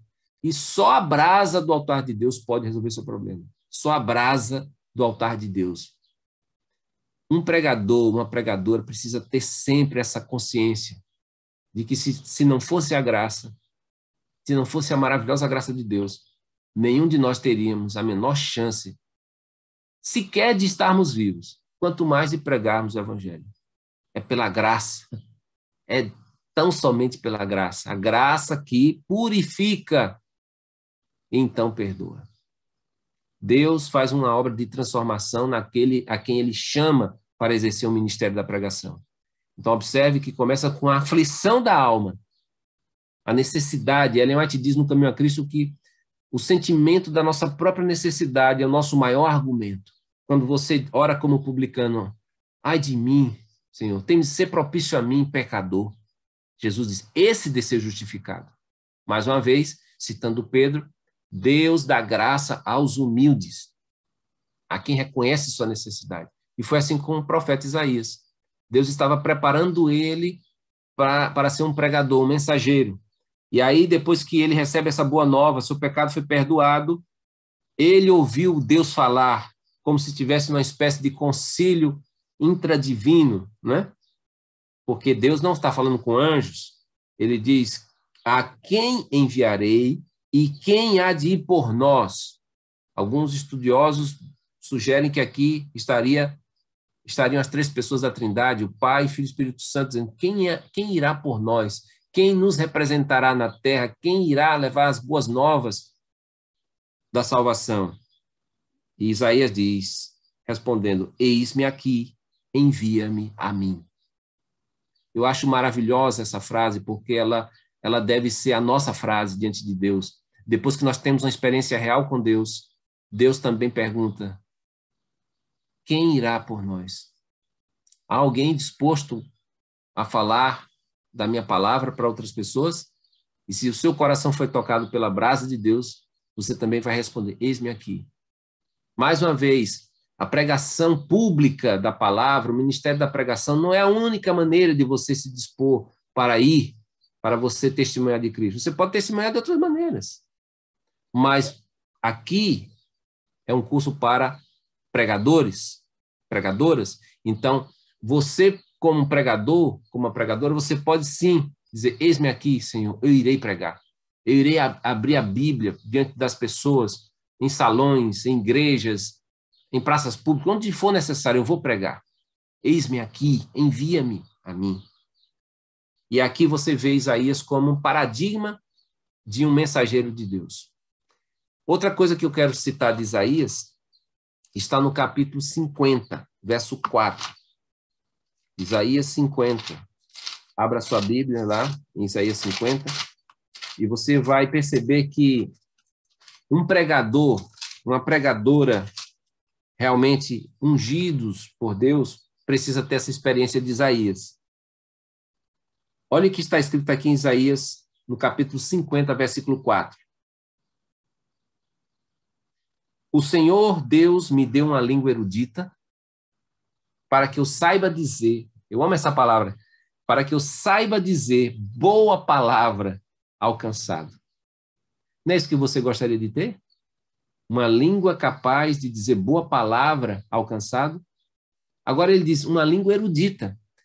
Alguém pode dizer, mas então se eu não tiver uma língua erudita, se eu não tiver um vocabulário rebuscado, sofisticado, se eu não souber falar aquelas palavras difíceis, como é que então eu vou ser um pregador?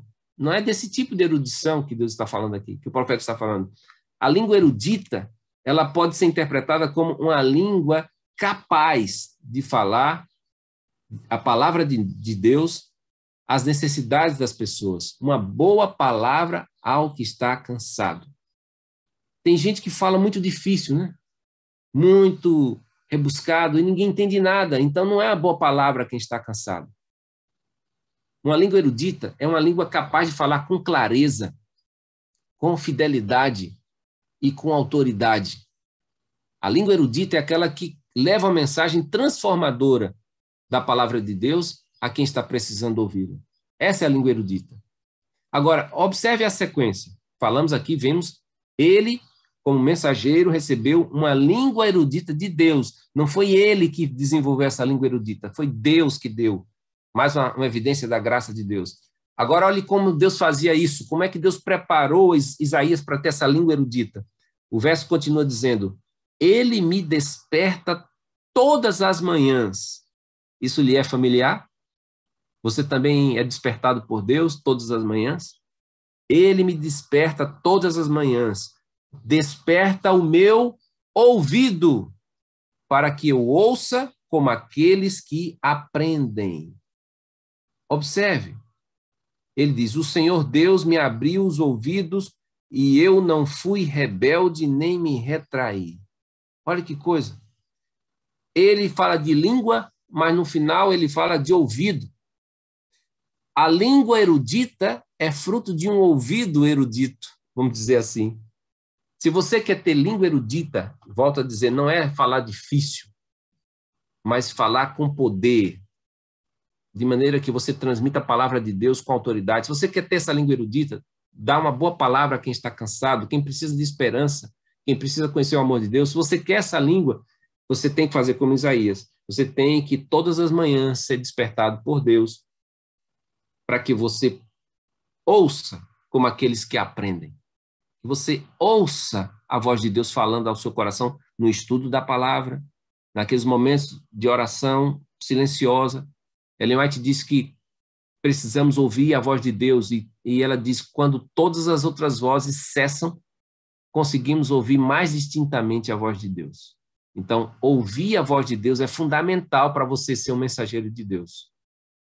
Rubem Alves dizia o seguinte: que nós temos muitos cursos de oratória, mas o que nós mais precisamos é de um curso de escutatória, escutatória, ou seja, abrirmos os ouvidos, saber ouvir, ouvir, ouvir as pessoas. Tem muita gente que só quer falar, falar, falar, mas não ouve. Você tem que ouvir os outros, ouvir o que é que as pessoas pensam, o que é que as pessoas estão sentindo.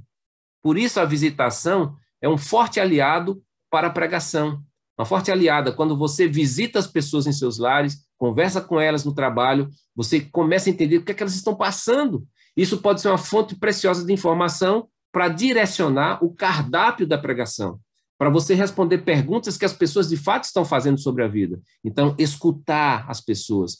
Mas mais importante ainda do que escutar as pessoas é escutar o próprio Deus, que conhece você, que conhece os ouvintes, conhece a comunidade. Ouvir Deus é fundamental para falar de Deus. Quando Deus fala ao nosso coração, então nós temos o que dizer. Mas se você não ouvir antes Deus, você deveria ficar calado. A nossa atitude deve ser semelhante à do profeta Samuel, orientado pelo sacerdote. Fala, Senhor, teu servo ouve. Fala, Senhor. É isso que nós aprendemos com Isaías. Ele só teve a língua erudita porque ele teve antes um ouvido erudito. Não se apresse a subir para pregar se você não ficou um bom tempo a sós com Deus, ouvindo, ouvindo, para que você saiba o que Ele quer que você fale, qual é a mensagem que é oportuna para a igreja. Então, aqui nós vemos Isaías como símbolo, um primeiro exemplo de um pregador a ser imitado. Vamos para o segundo é, exemplo do Antigo Testamento. Aqui na sequência mesmo, Jeremias, o profeta chorão. Jeremias é aquele profeta que passou maus bocados, né? Foi preso, colocado num poço, é, passou, foi ameaçado de morte, rasgaram o seu sermão, né? O seu escrito, e ele viveu momentos angustiosos. Mas olha o que o texto diz a respeito dele. Jeremias, no capítulo 1, verso 4, nós vemos o chamado de Jeremias. A palavra do Senhor veio a mim dizendo: Antes de formá-lo no ventre materno, eu já o conhecia. E antes de você nascer, eu o consagrei e constituí profeta às nações. É o chamado de Deus para o profeta Jeremias. Agora a reação dele. Verso 6. Então eu disse: Ah, Senhor Deus, eis que não sei falar, porque não passo de uma criança. Isso lhe soa familiar? Você se identifica com Jeremias? Quando você é convidado a pregar e você, ah, não sei falar. Ah, não sei falar, eu não passo de uma criança, ou seja, eu, eu não tenho a menor condição, né? Eu ouvi outro dia uma pessoa brincando, obviamente, dizendo que uma pessoa querendo responder em inglês disse assim: não have condition, né? Não have condition. Ou seja, eu não tenho condições mínimas. Mas é bom, você sabia? É muito bom quando você não se sente qualificado, quando você se sente muito dependente, porque isso faz você orar mais, faz você a não confiar em si mesmo e a confiar mais em Deus. E ele disse assim: Eu não passo de uma criança. Agora, o que Deus diz para ele é muito importante, talvez seja o que você precisa ouvir hoje. Mas o Senhor me disse: Não diga, não passe de uma criança. Opa! Ou seja, corrija a visão que você tem de si mesmo. Corrija. Tá, você está equivocado. É bom ser humilde, mas autocomiseração, não. Ok? E Deus diz: Porque a todos a quem eu o enviar, você irá. E tudo que eu lhe ordenar, você falará. Não tenha medo de ninguém, porque eu estou com você para livrá-lo, diz o Senhor. Não é maravilhoso isso aqui? Eu não sei quanto a você, mas eu amo essa palavra aqui que Deus disse para o profeta Jeremias, porque eu, eu me apego nisso aqui. Uma vez eu estava para pregar, eu estava muito preocupado, sabe? Estava em outro estado, outra cultura, ia pregar na igreja central, e disseram que a igreja tinha muitos médicos, muitos professores universitários, muitos universitários, e eu, na minha humanidade, eu disse, meu Deus do céu, como é que vai ser esse negócio? e me deram a oportunidade de pregar. E o próprio pastor da igreja era considerado o melhor pregador do estado, talvez daquela união.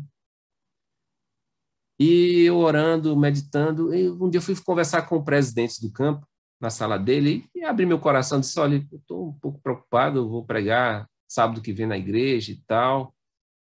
É um desafio. E ele disse palavras muito sábias. Ele disse assim: Olha, não se preocupe. O que os irmãos querem ouvir é sobre Jesus. Isso você pode fazer. Não se preocupe. Seja natural e fale de Jesus.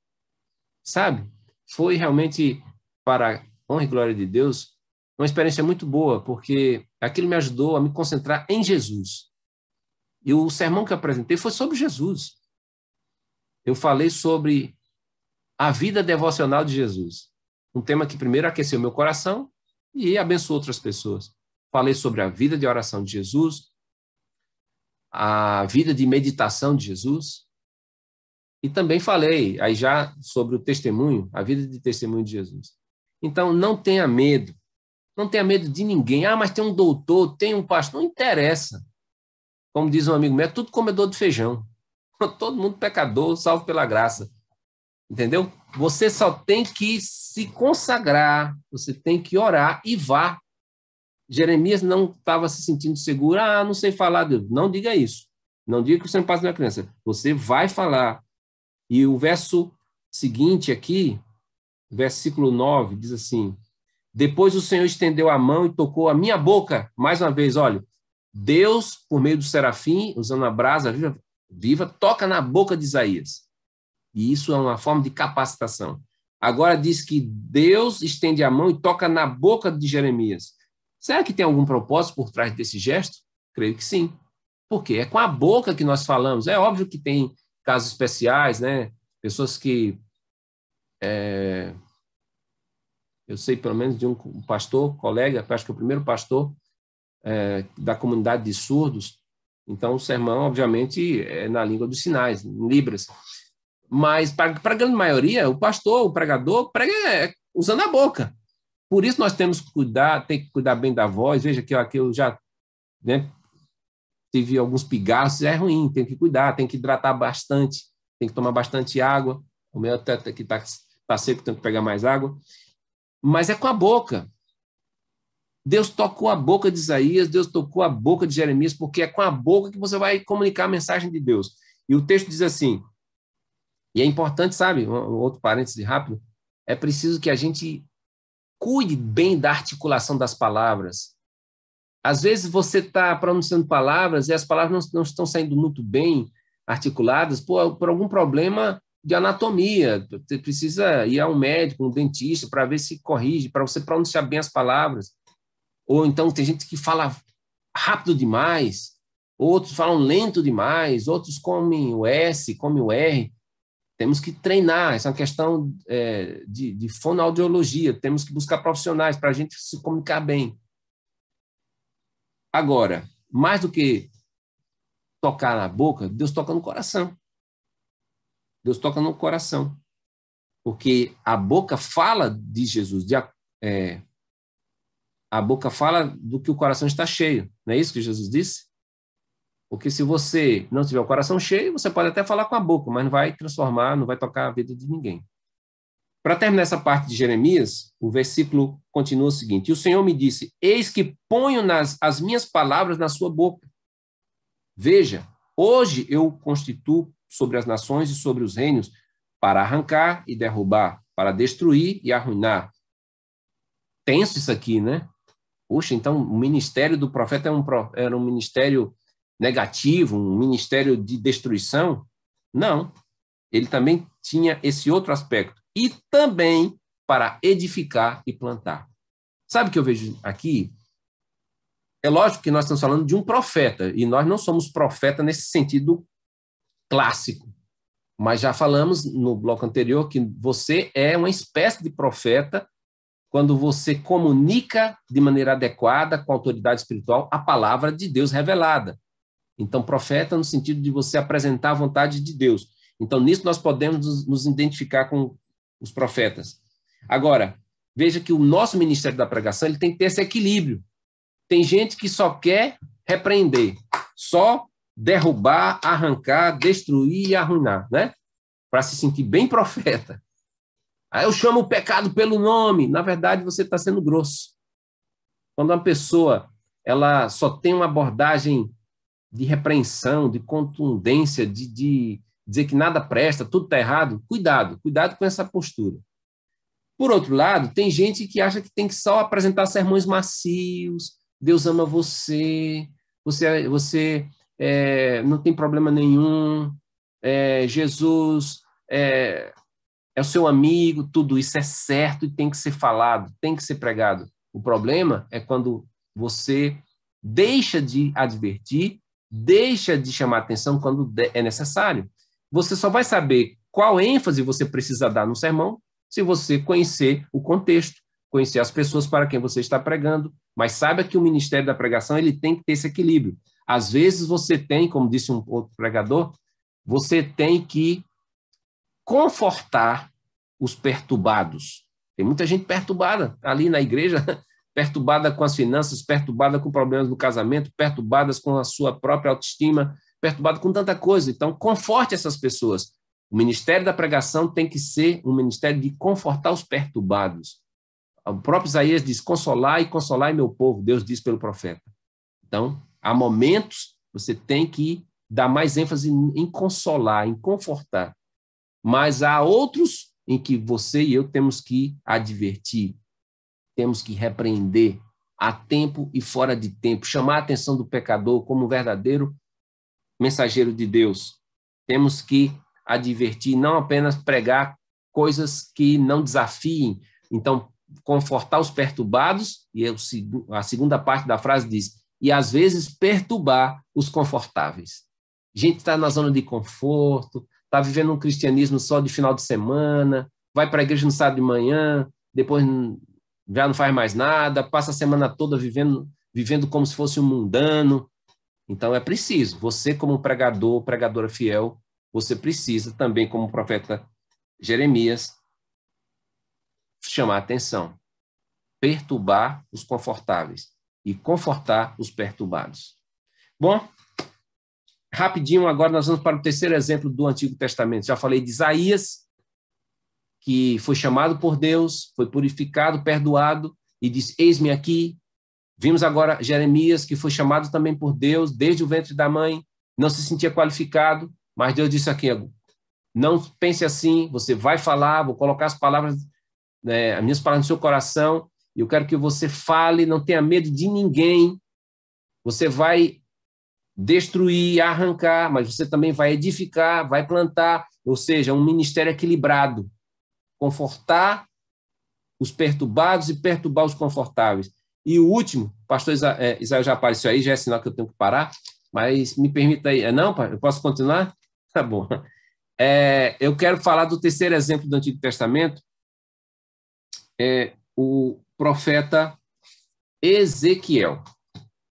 Talvez o profeta Ezequiel seja o mais complicado de entender. Não sei se você já percebeu. É muita coisa, sim, né? Fora da curva, quando você lê o livro do profeta Ezequiel. Eu tenho uma amiga que diz assim: olhe, Ezequiel devia estar numa experiência muito surreal. Quando... Na verdade, Deus trabalha com as pessoas de acordo com sua personalidade, as experiências são únicas, mas temos que aprender com todos, todas elas. Ezequiel, no capítulo 2, verso 1, diz assim: O chamado de Ezequiel. Esta voz me disse: Filho do homem, fique em pé e falarei com você. Enquanto falava comigo, o Espírito entrou em mim e me fez ficar em pé e ouvi aquele que falava comigo. Eu quero chamar sua atenção para um detalhe. Observe o padrão. Sempre que alguém é chamado por Deus, essa pessoa ouve a Deus. Pode ser que você não não tenha essa experiência assim tão tão sobrenatural como os profetas, porque você não é profeta no sentido clássico, mas você de alguma forma você precisa ter uma experiência com Deus. E essa experiência é ouvir Deus. E ele diz assim: enquanto falava comigo, o Espírito entrou em mim e me fez ficar em pé. E eu vi aquele que falava comigo. Ele me disse: Filho do homem, eu vou enviá-lo aos filhos de Israel, às nações rebeldes que se rebelaram contra mim. Eles e os pais deles se revoltaram contra mim, até precisamente o dia de hoje. Os filhos têm a mente fechada e o coração endurecido. Eu vou enviá-lo até eles, e você lhes dirá: Assim diz o Senhor Deus. Olha que coisa fantástica. É um chamado específico para os filhos de Israel. Então, é um chamado para os de dentro, um chamado para os de casa. E também as nações, porque diz: as nações rebeldes que se rebelaram contra mim. Então, um chamado também para os de fora. A mensagem da palavra de Deus tanto fala para edificar, quanto fala para evangelizar. Outro ponto que eu quero destacar é que ele diz assim: Eu vou enviá-lo até eles e você lhes dirá: Assim diz o Senhor Deus. Sabe o que isso quer dizer? Não é o que você acha, querido. Não é o que eu acho. É o que está escrito. Assim diz o Senhor. O famoso e tão oportuno e tão necessário na nossa era relativista. Assim, o assim diz o Senhor. Ah, mas isso está ultrapassado, tem que atualizar. Não, meu irmão, tem nada que atualizar a Bíblia. Assim diz o Senhor. Assim está escrito. Essa foi a mensagem de Deus para o profeta. E aí, o que é que acontece? Isso me chama muita atenção, tá? Preste atenção, verso 5.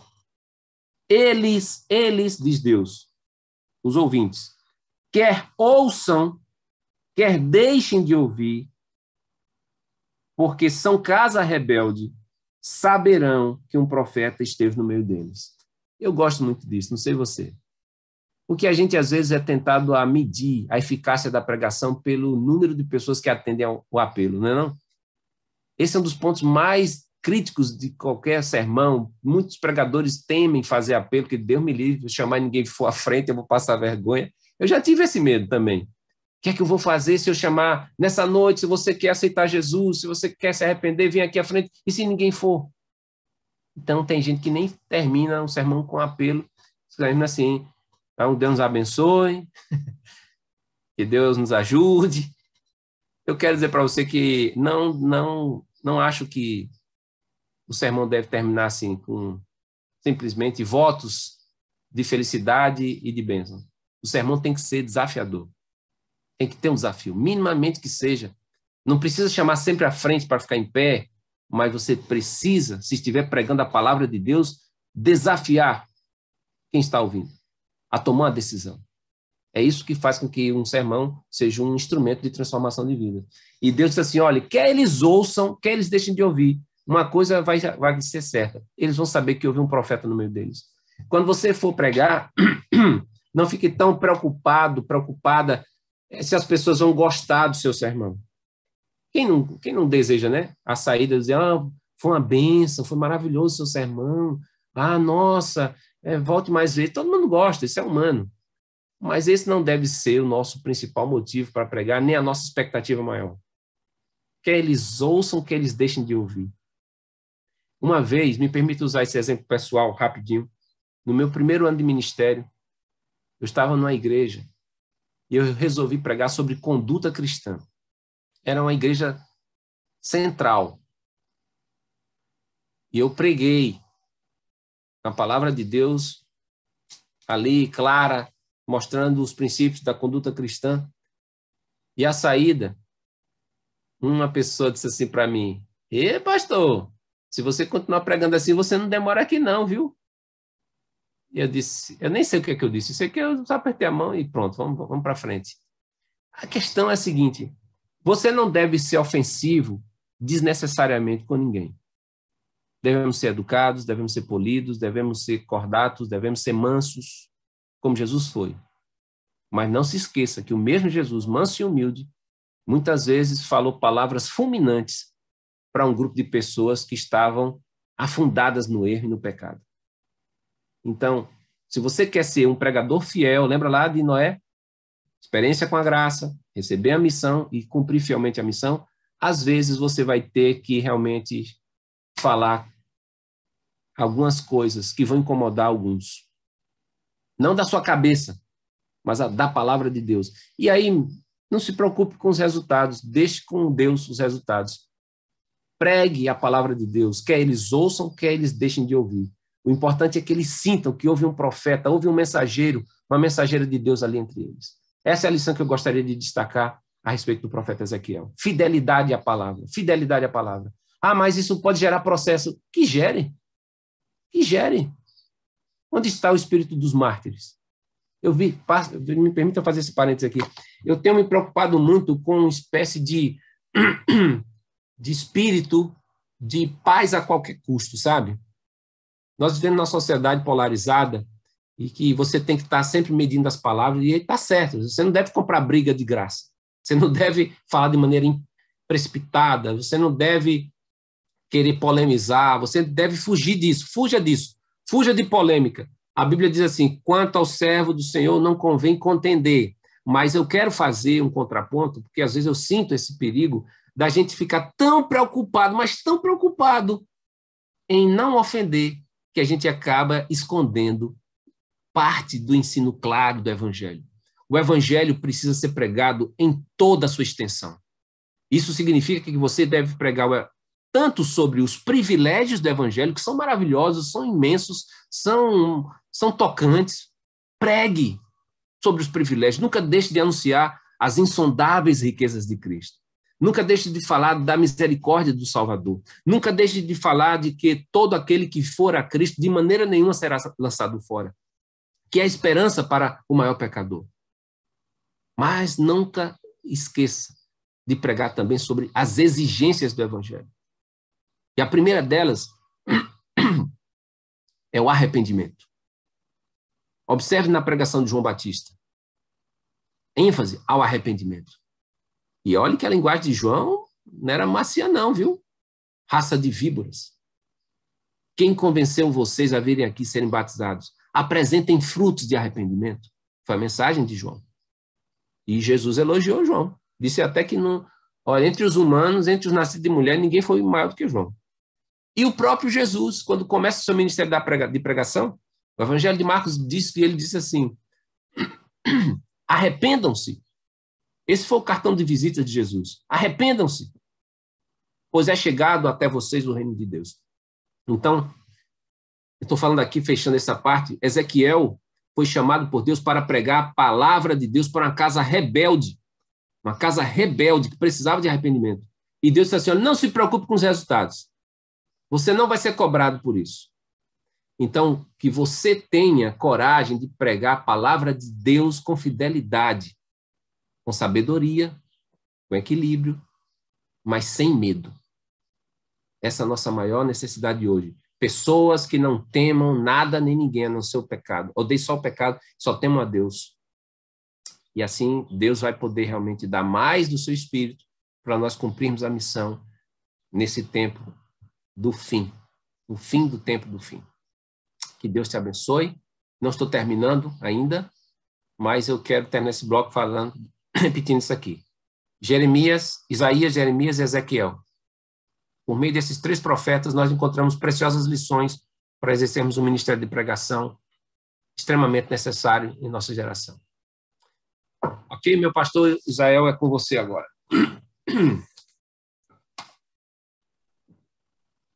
Obrigado, pastor Charles. Olha aí, é uma exposição com, com exemplos, exemplos bíblicos daqueles que foram expositores da palavra de Deus, né?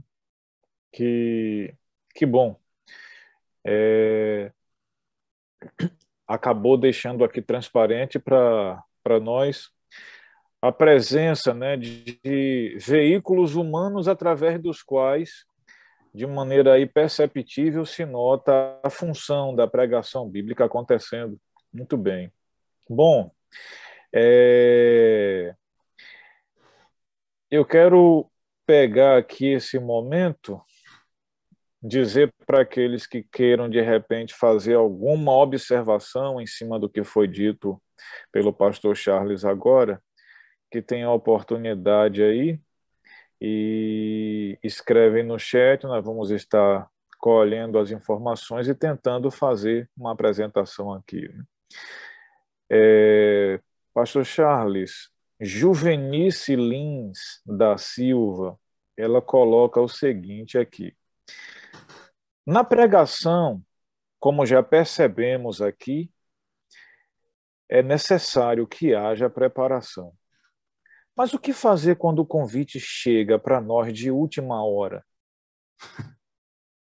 O que, é que você tem a dizer para nós quanto a isso, pastor? Olha, depende, né? Depende do caso, da situação, da necessidade.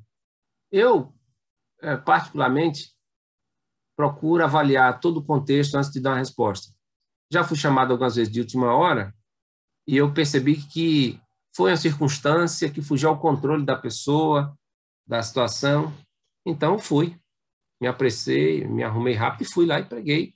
Aí você tem que ter um certo repertório, né? Com o tempo você vai tendo mensagens que você já pregou em outros lugares, essas mensagens, mensagens já estão internalizadas de alguma forma na sua mente, no seu coração. Você tenta fazer uma equalização entre essa mensagem que você já tem pronta, que você já pregou, com o tipo de público que você vai para para quem você vai pregar e você apresenta a mensagem. Mas já teve outros momentos em que eu fui chamado de última hora e eu senti uma certa negligência, uma, uma certa irresponsabilidade, e eu disse assim, não, não, não vou poder não. Não vou não. Entendeu? Porque acho que a gente tem que ter seriedade com as coisas de Deus. Então, não, não vou, porque acho que é, é, é, um, é um descaso. Então, Deus não gosta dessas coisas, não. Entendeu? A pessoa poderia ter se planejado com antecedência, então ela agora assume a responsabilidade por isso. A minha a minha postura, em alguns casos, tem sido essa. Entendi, entendi. Muito bem. É, obrigado aí a nossa amiga, a nossa amiga Juvenice pela, pela observação levantada, a pergunta.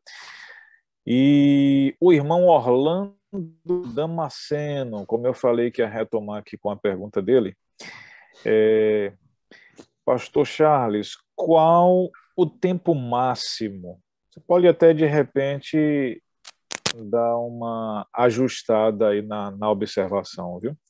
Mas a pergunta dele é essencialmente essa aqui: qual o tempo máximo que um pregador tem para apresentar um sermão? Seria um, um tempo padrão? Haveria um tempo padrão para isso daí? Essa é uma pergunta muito boa e ela sempre aparece nos cursos de pregadores, para pregadores. E eu gosto muito da resposta que John Stott dá. John Stott, grande pregador também inglês, grande exegeta, escreveu vários livros sobre pregação. Ele diz assim no seu livro Eu Creio na Pregação, ele diz: um sermão, um bom sermão, deveria, dá a sensação de que não passou de 20 minutos. Eu achei de uma sabedoria muito grande. Porque é o seguinte, convenhamos, há sermões de 20 que parece que foi uma hora. Foram maçantes, foram chatos, não acrescentaram nada. Se pregasse metade do tempo seria melhor. E há outros sermões em que eles talvez passaram de 30 minutos, foram 40 minutos, né? tem, tem casos que foram até uma hora, e de alguma maneira, assim, surpreendente, misteriosa, sobrenatural, as pessoas não se sentiram entediadas, cansadas, parecia que tinha uma outra atmosfera no lugar. E a gente sabe, é a atmosfera do Espírito Santo. E as pessoas não se sentiram cansadas. Aí você, ah, então, e aí? Ficou sem resposta. É porque não tem resposta é, específica para isso. Vai depender de quem está pregando, de quem está ouvindo, circunstância. Então, agora, como regra geral, o bom senso nos, nos pede que a gente não ultrapasse meia hora. Não ultrapasse. 35 minutos já está, porque senão a gente começa a enterrar o que a gente disse. É, e, e, vocês que conhecem aí essa série de palestras, canal no, no, no YouTube, é o TED Talks, eles são rigorosíssimos, rigorosíssimos. Cada palestrante lá só tem 18 minutos para falar, 18 minutos, não mais. Eu não estou dizendo que essas deve, deva ser a métrica, mas cada vez mais as pessoas estão com menos concentração. Talvez pela influência das redes sociais, dos smartphones. Passou de 20 minutos, as pessoas já estão impacientes. Isso se for bom, sermão, se for uma mensagem bem apresentada. Muitos já ficam, especialmente as novas gerações, já ficam agoniadas. Então, é um desafio para nós pregadores. Às vezes, essa falta de paciência da audiência não é culpa do pregador, às vezes é do estado da pessoa também. Vamos, vamos colocar também na conta deles, né? Às vezes você está pregando direitinho, você está falando adequadamente, está expondo a palavra de Deus, tá, tem ilustração de seu sermão, está tudo certo. Mas tem um filho de Deus lá, uma filha de Deus, que, sei lá, ele está com uma, uma angústia, está com uma tempestade no coração, ele está doido para ir embora. Entendeu? E aí eu gosto de citar, é um negócio forte, mas foi Jesus que disse, eu vou dizer. Quem é de Deus ouve a palavra de Deus. Entendeu? Então, quem é de Deus ouve a palavra de Deus. E mais um aí para a gente fechar essa parte aqui. Eu gosto de um texto de Provérbios que diz assim: é, a alma farta desperdiça o favo de mel. Está cheia. Você dá o favo, não, cara, não. Está de bucho cheio, como a gente diz aí no Nordeste. Aí o texto continua: mas para a alma faminta, toda amarga é doce. toda amarga é doce, sabe? Eu já tive essa experiência como pastor de distrito, no distrito, muitas igrejas. Eu ia para algumas igrejas, parecia que eu estava diante de um auditório, todo mundo de alma farta, tipo Laodiceia, rico estou, nada tenho falta. Você via assim. A gente lê, como pregador, a gente lê na fisionomia, assim, como é que está o auditório? Se ele está receptivo, se ele está resistente, né? Então eu li algumas igrejas, ali do púlpito, esse povo está enfastiado, viu? Aí eu pregava, mas nem tinha um. Achei que não tinha fruto. Aí ia para outra igreja, do mesmo distrito, do meu distrito. Estava lá, o povo assim nem piscava. Era alma faminta. alma faminta. Toda amarga era doce. Até meu sermão fraquinho, para eles era maravilhoso. Então, às vezes, essa questão de atenção fica na conta do pregador. O pregador não fez seu trabalho. Ele não estudou, não se preparou, meteu os pés pelas mãos e perdeu uma excelente oportunidade de apresentar o evangelho. Cometeu pecado. Mas outras vezes, o problema não está com a gente, não, gente. O problema está com o povo. Como Deus diz para que o povo é rebelde, coração fechado. Não importa, faça seu trabalho. Faça seu trabalho. Porque se você fizer seu trabalho, cada um vai dar contas diante de Deus, entendeu? Perfeito. Como diz um texto, você vai lançar a semente, não se importa se essa ou se aquela vai produzir devidamente, mas a sua função é arremessar o pão, arremessar a palavra, né? E aí, como o bom amigo coloca, a questão do tempo, a ocasião, as circunstâncias, elas vão, de fato, às vezes estar ditando. No entanto, um tempo marco, como você colocou, seria uma proposta de 30 minutos, porque usando a sua própria fala, né? Nós corremos o risco de enterrar o que foi colocado a princípio. É, o, é, Céu, me permita o fenômeno só, da... só me ver uma rápida ilustração a questão do bom senso. Uma vez eu estava no, no distrito e aí os irmãos resolveram fazer uma programação especial na pra, em praça pública, com trio elétrico, com muitos grupos cantando e tal. E a coisa se estendeu. E me pediram para fazer uma meditação de 15 minutos no final das, das músicas, né? Dos grupos. Só que foi tanta música, tanta música, tanta música, o povo foi indo embora. A praça que estava cheia foi ficando esvaziada. E eu vi angústia nos organizadores, porque ainda tinha o sermão do pastor, o meu sermão. Então, quando eu subi para pregar, era quase 11 da noite. E o povo já estava tenso. Meu Deus do céu, ainda vai ter sermão. Na hora, Deus me tocou assim, aqui não é hora mais de pregar, não. Eu também não queria dizer assim, não vou pregar mais, não. Dar uma de pregador magoado, né? Eu disse, ah, ok, subi, li um texto do Evangelho de João, disse, que Deus nos abençoe. E que aí eu fui Deus nos abençoe, que eu não podia fazer apelo sem ter feito a exposição. Que essa palavra esteja no seu coração e tal, vamos orar. Pronto. Rapaz, quando eu desci lá do trio elétrico, um irmão disse assim, pastor, foi o melhor sermão da sua vida aqui. então, assim, você tem que usar o bom senso. Não adianta forçar a barra, né? Então, é isso.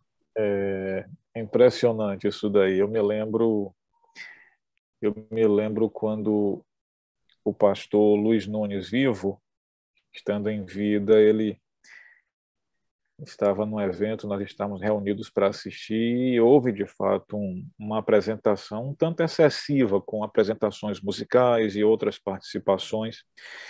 E quando chegou a vez dele se apresentar, ele disse assim: é, Olá, pessoal. Se apresentou e disse: Olha, eu já estou plenamente consciente. Quando a parte de sentar está cansada, a parte de raciocinar já não suporta mais nada. e aí ele terminou. Ele terminou o momento ali, rapaz.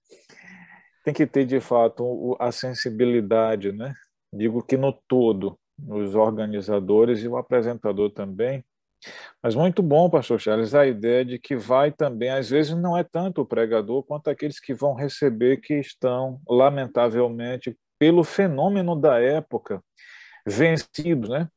É, por uma consciência de que você não pode passar tempo ouvindo o conteúdo porque a mente cansa e eles então se desgostam e se dispersam muito facilmente. É, Pastor Charles, tem uma outra observação aqui que eu gostaria que você pautasse para a gente. Eu gosto de estudar, na amiga Vanessa Santos. Gosto de estudar, porém eu não me sinto à vontade para pregar. Na minha igreja, na minha, na minha igreja é escasso.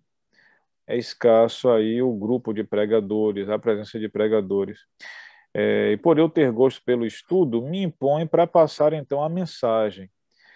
É, por isso daqui, por não me sentir à vontade para pregar, eu estudo bem, mas não me sinto à vontade, eu não me sinto satisfeita quanto pregadora. Será que isso não é meu dom? É, veja, a gente, Vanessa, eu acho que a gente tem sempre que ouvir uma segunda opinião, sabe? A gente tem que fazer o autoexame, mas também está aberto para outra opinião. É, e há um processo de crescimento. Esse negócio é muito dinâmico de pregar. Por exemplo, acho que todos os pregadores aqui já tiveram momentos que, vamos dizer assim, demos bola fora. Eu já dei muitos, muitos bola fora na pregação, em que eu errei o alvo, posso me excedi no tempo, ou não, não desenvolvi bem o raciocínio e tal. Todo mundo erra, é assim, é, é como tá ali jogando futebol. Todo mundo já errou um pênalti na vida. Então, o fato de às vezes a gente se sair, a gente sair frustrado do púlpito, não quer dizer que Deus não nos chamou para o ministério da pregação. Isso acontece, são vários fatores. O estado emocional da gente naquele dia não estava, a gente não estava muito bem emocionalmente. Às vezes aconteceu imprevistos, enfim. Isso tudo pode afetar o desempenho na pregação. Agora, se isso acontece recorrentemente, de cada dez sermões, nove o negócio degringola, então tem que usar o desconfiômetro. Entendeu? Eu preguei dez vezes e todas as, das dez, só um deu para aproveitar um pouquinho. Os outros ninguém gostou, foi uma tragédia. Então, provavelmente Deus te chamou para fazer outra coisa. Essa é a maneira como eu entendo, né? Agora, você tem que verificar. Tem coisas que são passíveis de correção, outras são mais complicadas. O que são coisas passíveis de correção, na minha opinião? A habilidade de organizar as ideias. Isso é questão de estudo e treinamento. Nossa mente funciona melhor à medida que a gente pensa melhor. E a gente pensa melhor à medida que a gente usa certas ferramentas, como bons livros, conversas com gente sábia, oração, porque mais do que tudo, quando você ora, você entra. Ellen White diz no caminho a Cristo: sua mente vai ter contato com a mente do infinito. E Deus dá bons pensamentos a nós por meio da oração. Então, isso pode melhorar. Hoje você pensa de um jeito, seus pensamentos não são tão profundos, são rasos, mas se você ler, orar, vamos colocar em ordem, você gasta muito tempo orando, se prepare, você vai pensar melhor.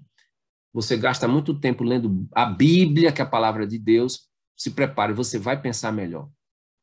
Você lê bons livros cristãos, você vai pensar melhor. E você conversa com gente sábia, você vai, seu repertório vai se ampliando vai se ampliando, sabe?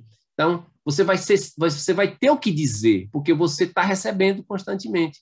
Agora, se você não recebe, ou se você recebe influências que são inúteis ou são deletérias, né? A pessoa fica assistindo coisa que não presta, conversando com gente à toa, aí não tem o que dizer, né? Não sei se eu respondi, pastor, se está dentro do que a nossa irmã Vanessa perguntou. Respondeu, Respondeu sim, pastor Chefe, que deu para dar provavelmente para ela refletir melhor. Ela gosta de estudar e às vezes quando vai apresentar, ela não se sente bem, pelo que eu percebo, assim, não se sente satisfeita. Mas os irmãos colocam e por não se sentir muito bem, ela pensa que isso não é um dom mas as ideias colocadas por você com certeza contribuem. Vamos ouvir uma outra proposta, vamos ouvir outra pessoa, o que é que ele fala acerca disso.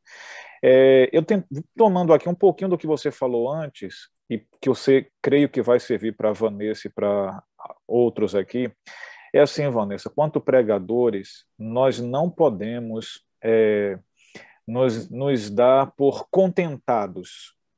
Nós podemos sempre melhorar. Por quê? Porque porque o objeto que está sendo dado é algo estupendamente grandioso, que é a salvação para pessoas que, mais do que imaginam, precisam dessa salvação. No entanto, nós também é, não podemos. É, o ato de não estar contentado com isso é, é algo que nos motiva a ir para frente. Na verdade, nós não podemos ficar acomodados nos acomodar. A acomodação de que já está bom, já dei, já estou fazendo o meu melhor, isso daí deve ser evitado. E o não contentamento, ele nos motiva a continuar avançando, a olhar para frente, olhar para cima. O, as últimas falas aqui do, do, do pastor Charles, para mim, elas são, elas são precisas demais e me faz lembrar de uma história. É, eu costumo, pastor Charles, pedir, eu costumo sempre pedir às pessoas que orem, orem pelo meu ministério, por minhas apresentações quando vou pregar em algum lugar, porque a gente percebe que a atuação de Deus ela é indispensável para todo momento, principalmente quando se abre a palavra dele para falar. E me recordo de uma história de um rapaz que foi como missionário para um local que ainda não havia a presença do cristianismo. E quando ele chegou no local, ele ficou tão aterrorizado, tão é, tomado de apreensão e de medo, que ele não conseguia falar com ninguém. Ele, mas eu nunca fui um bom pregador, eu nunca consegui me apresentar com desenvoltura, meu Deus. Eu não sei por que eu, eu deixei entrar na minha cabeça essa ideia que eu era, que eu era é, elegível para vir para esse campo. Meu Deus do céu, e agora o Senhor me colocou aqui, eu não sei, eu tenho medo, eu não consigo. E aí então ele começou a orar. Antes de qualquer coisa, ele passou um tempo atendendo é, nos planejamentos dele, primeiro colocou uma agenda de oração. Eu vou orar para que Deus capacite, eu vou orar para que eu fale para as pessoas e as pessoas elas recebam a tua mensagem. E primeiro, Senhor, antes de eu falar às pessoas acerca do Senhor, eu quero passar muito tempo falando das pessoas para o Senhor. Antes de falar do Senhor para as pessoas, eu vou fazer o inverso. Eu vou falar, eu vou falar acerca das pessoas para o Senhor.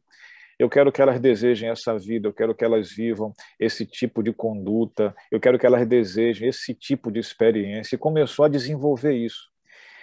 Ele passou é, 15 dias em média antes de falar com qualquer pessoa, ele passava o dia inteiro, parava para se alimentar, refletir, lia a Bíblia pensando na vida das pessoas e orava quanto ao que ele desejava que acontecesse na vida das pessoas.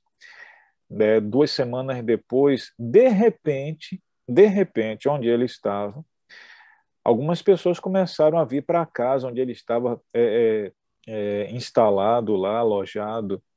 Não é que nós gostaríamos de saber se tem alguém por aqui, né? A gente vê assim, essa casa aqui está com a janela aberta, mas nós não vimos ninguém, não conhecemos de ninguém aqui, a gente quer saber o que é que acontece aqui. Você é quem mesmo? O que é que você faz da vida? O pessoal começou a fazer uma busca do que ele fazia. E aí então ele percebeu que era já Deus dizendo que já chegou o momento de agora ele apresentar Deus para as pessoas, as pessoas a quem ele já havia apresentado para Deus em oração. Achei bem interessante essa experiência, ela diz muito do que você falou no final aí. Você faz a preparação, você ora, você estuda e, e deixa acontecer o mais. Deixa acontecer porque de fato vai acontecer. Muito bem. É é, você concorda com isso, pastor Charles? É um princípio útil isso daqui? Totalmente, totalmente. É, tem um texto, tem um texto lá no Novo Testamento, em Corinto, não lembro agora a referência, talvez algum irmão que está aí nos assistindo possa colocar aí no chat, ou isso. mesmo você, pastor. Tem um texto que eu gosto muito, é que Paulo fala aos Coríntios assim: estamos falando da parte de Deus, na presença de Deus. Acho de uma sabedoria tremenda, sabe? Muita coisa está nessa frase curta. Dois princípios, princípios fundamentais. Falar da parte de Deus, mas na presença de Deus. Eu não consigo ser eficaz em falar da parte de Deus se eu não estiver na presença de Deus. E se eu estiver na presença de Deus, inevitavelmente eu falarei da parte de Deus, ou seja, daquilo que diz respeito a Deus. Então, essas, esses dois princípios são importantíssimos, né? Eu preciso ter tempo com Deus, para que quando eu falar de Deus, eu fale com Ele. Então, essa Muito é, a, é a ideia. Amém, amém, amém. A, a experiência de Isaías, a experiência de Ezequiel, os exemplos mencionados aqui sugerem para nós que, de fato, os grandes veículos nas mãos de Deus são pessoas como nós, são seres humanos à nossa semelhança, que se dispuseram, né? Eis-me aqui, Senhor, envia-me a mim mesmo.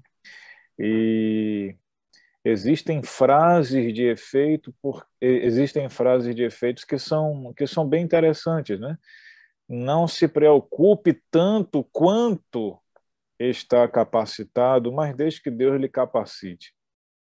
Não significa dizer que você não se sentir capacitado, você está apto para ir. Não, você não está capacitado, mas deixe que pelos veículos de Deus a capacitação aconteça, né? A capacitação aconteça e nós seremos de fato esses grandes instrumentos aí. Pastor Charles, você pode nesse momento fazer menção aí de algumas ferramentas que serão úteis para esse momento né, de reflexão, de preparação, os materiais uhum. que vão contribuir para que nos preparemos de maneira mais específica para uma exposição da palavra. Pode fazer menção para a gente aí. Retomando okay. de novo aqui o nosso amigo, deixa eu ver quem foi que eu cortei logo no começo. Ei, meu Deus. Você poderia indicar? Cadê, cadê, cadê? É uma, um, um irmão aqui, mas eu. Pode ficar à vontade, pastor. Pode ir passando, por gentileza. É o irmão Giovanni Fonseca, apresentando para nós os materiais que vão contribuir para isso. Ok, vamos lá. Então vamos começar. Primeiro material mais importante, a Bíblia.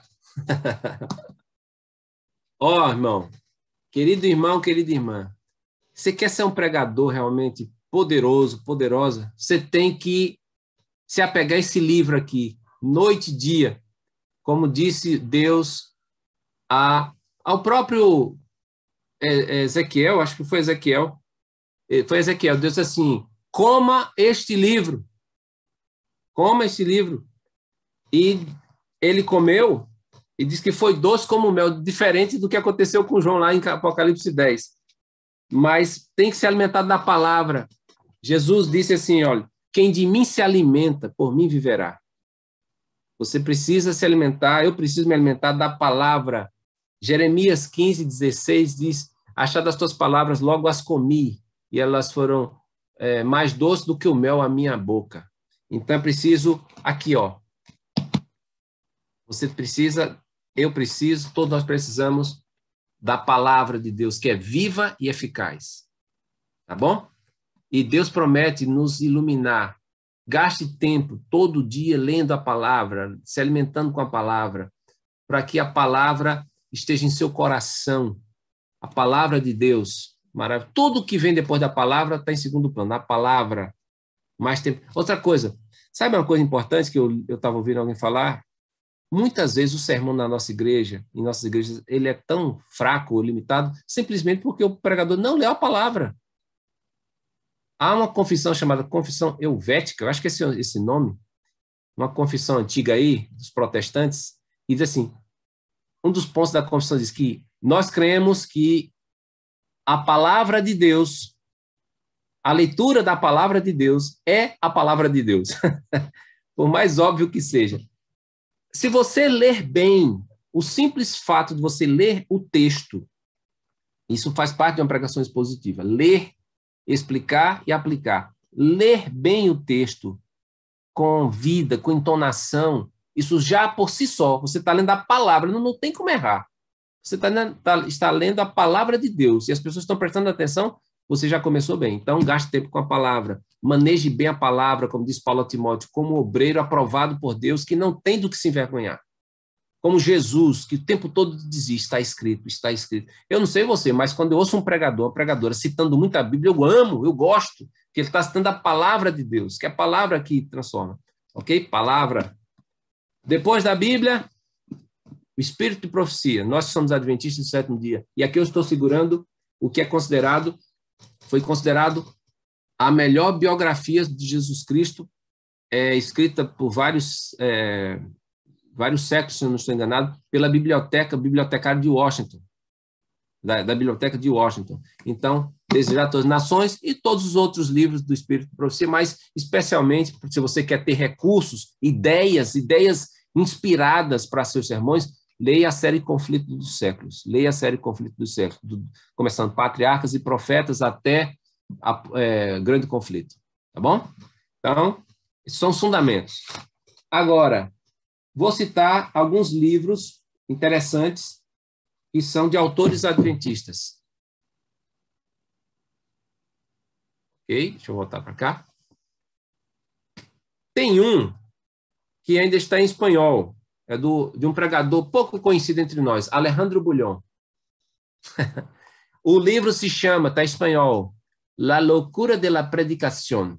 Olha que coisa, meu, meu espanhol como tá bom, né? Eu não sei se a Casa Publicadora já, já traduziu, mas você pode buscar aí. Agora, em português, já foi lançado há algum tempo, Segredo é O Poder da Pregação Bíblica, de Derek Morris. Ele fala aqui de segredos de grandes oradores atuais, da Casa Publicadora. O Poder da Pregação Bíblica. E um recente da Casa Publicadora também, outro de um professor de teologia do NASP, Como preparar e apresentar sermões, edição atualizada do autor Emilson dos Reis. Muito interessante. Um outro adventista, mas que foi publicado pela editora Vida Nova, eu usei e uso ainda hoje muito desse conteúdo na classe de homilética do professor Robson Marinho. Hoje ele trabalha na Andrews, na Universidade de Andrews, nos Estados Unidos.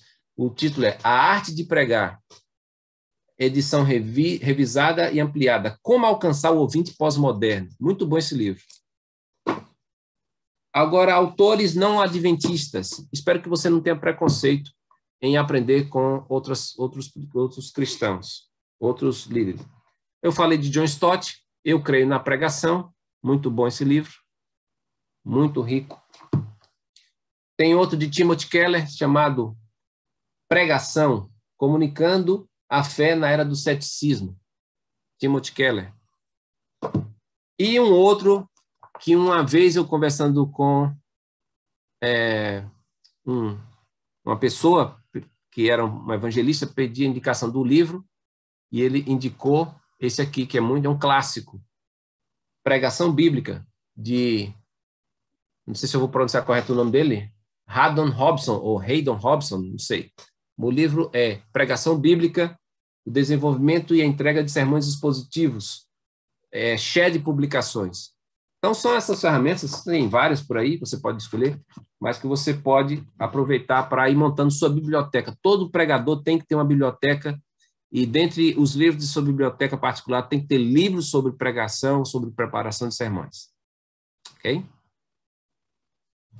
Olha aí, que, que, que coisa boa. É, já dá para perceber que nós vamos ter aí uma leitura satisfatória para próximos, os próximos 30 dias, né?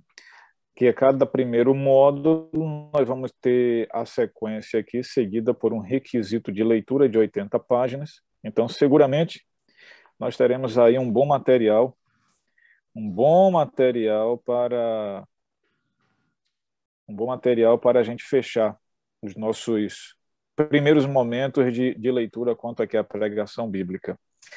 É, Pastor Charles, nós queremos te agradecer muito aí as boas orientações, instruções, a boa repescagem, os agregamentos aqui de coisas para melhorar a nossa conduta, a nossa postura quanto expositor da palavra de Deus. Na semana no próximo mês, nós teremos o segundo encontro aí, a segunda parte desses momentos aqui de homilética. E nós queremos, de fato, aqui te agradecer mesmo dispor aqui do seu tempo, né? É, parabenizar aqui também, né? O pastor Charles, ele completou mais um ano de vida aí ontem, parabéns aqui diante do, do público, e também fez a colação de grau do seu doutorado em ministérios, né? Deus abençoe muito, pastor. Nós, é, eu, eu, tenho, eu tenho tido uma certa proximidade contigo é, ultimamente e, e, ela contribui para mim como pessoa, como bom, como filho de Deus, né? Eu te agradeço aí porque de fato você é um bom amigo, é um bom homem do Senhor e tem para oferecer e oferece com o coração. A gente percebe isso aqui. Muito obrigado. Que a mão do Senhor esteja cada vez mais evidente através de sua vida, sua família. E nós nos teremos a alegria de nos encontrar aqui mais uma vez para essa segunda etapa, com outras informações, com novas informações, com novas ênfases que farão de nós melhores veículos da proclamação desse evangelho eterno, o evangelho do Senhor. Né? Amém. Eu quero falar com os amigos aqui, antes do pastor Charles concluir conosco aqui com uma oração de encerramento. Quero agradecer a nossa equipe de apoio, o Jader, o Matheus Davi, pessoal que nos ajuda aqui com, com a transmissão. Agradecer também a administração ministerial da UNEB, todos os pastores, a você que tem assistido os cursos até então. É, Continue perseverante, mais conhecimento significa mais desejo de estar intimamente relacionado com o Senhor e apresentá-lo melhor. Aqueles que conhecem melhor alguém pode descrever-se alguém melhor para outras pessoas. Então, nossa iniciativa aqui é fazer com que a palavra do Senhor, o veículo de comunicação de Deus para esse mundo, seja melhor conhecido por nós e, através de nós, esse conhecimento chegue aos membros da igreja e a outros que estiverem no círculo imediato de nossa influência. Né? Então, vocês vão ter a leitura, a presença, eu creio que vocês já, já, já fizeram aí, é, é, acessaram o link para o registro das presenças teremos uma semana aqui em aberto para que isso seja feito. Quem não fez a presença fazer, vai ser enviado um link também para você mais adiante ter acesso já à leitura de 80 páginas direitinho.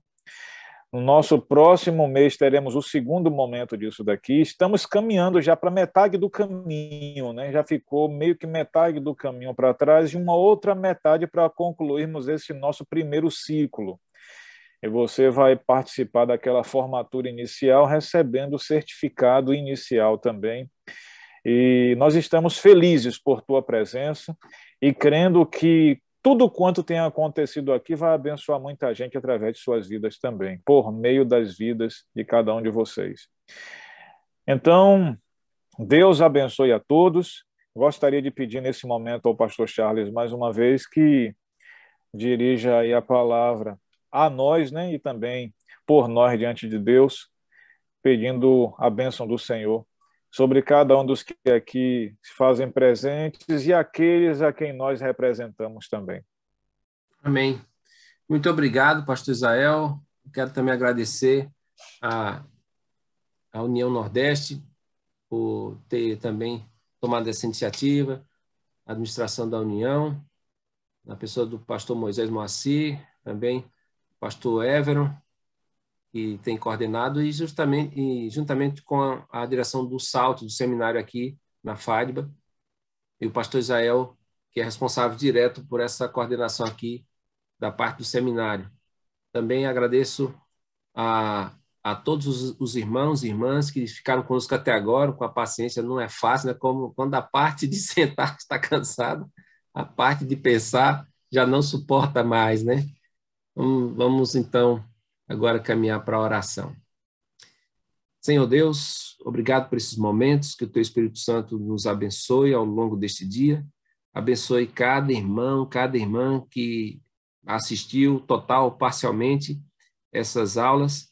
E de alguma forma o que foi exposto aqui seja útil e proveitoso para o crescimento no ministério da pregação de cada um desses irmãos e irmãs e que as igrejas sejam edificadas e fortalecidas com a pregação da tua palavra, e que os que não são da igreja, nossos amigos, vizinhos, a comunidade, possam ouvir as boas novas da salvação por esses homens e mulheres, de maneira eficaz, com unção e produzindo frutos de arrependimento, transformação de vidas.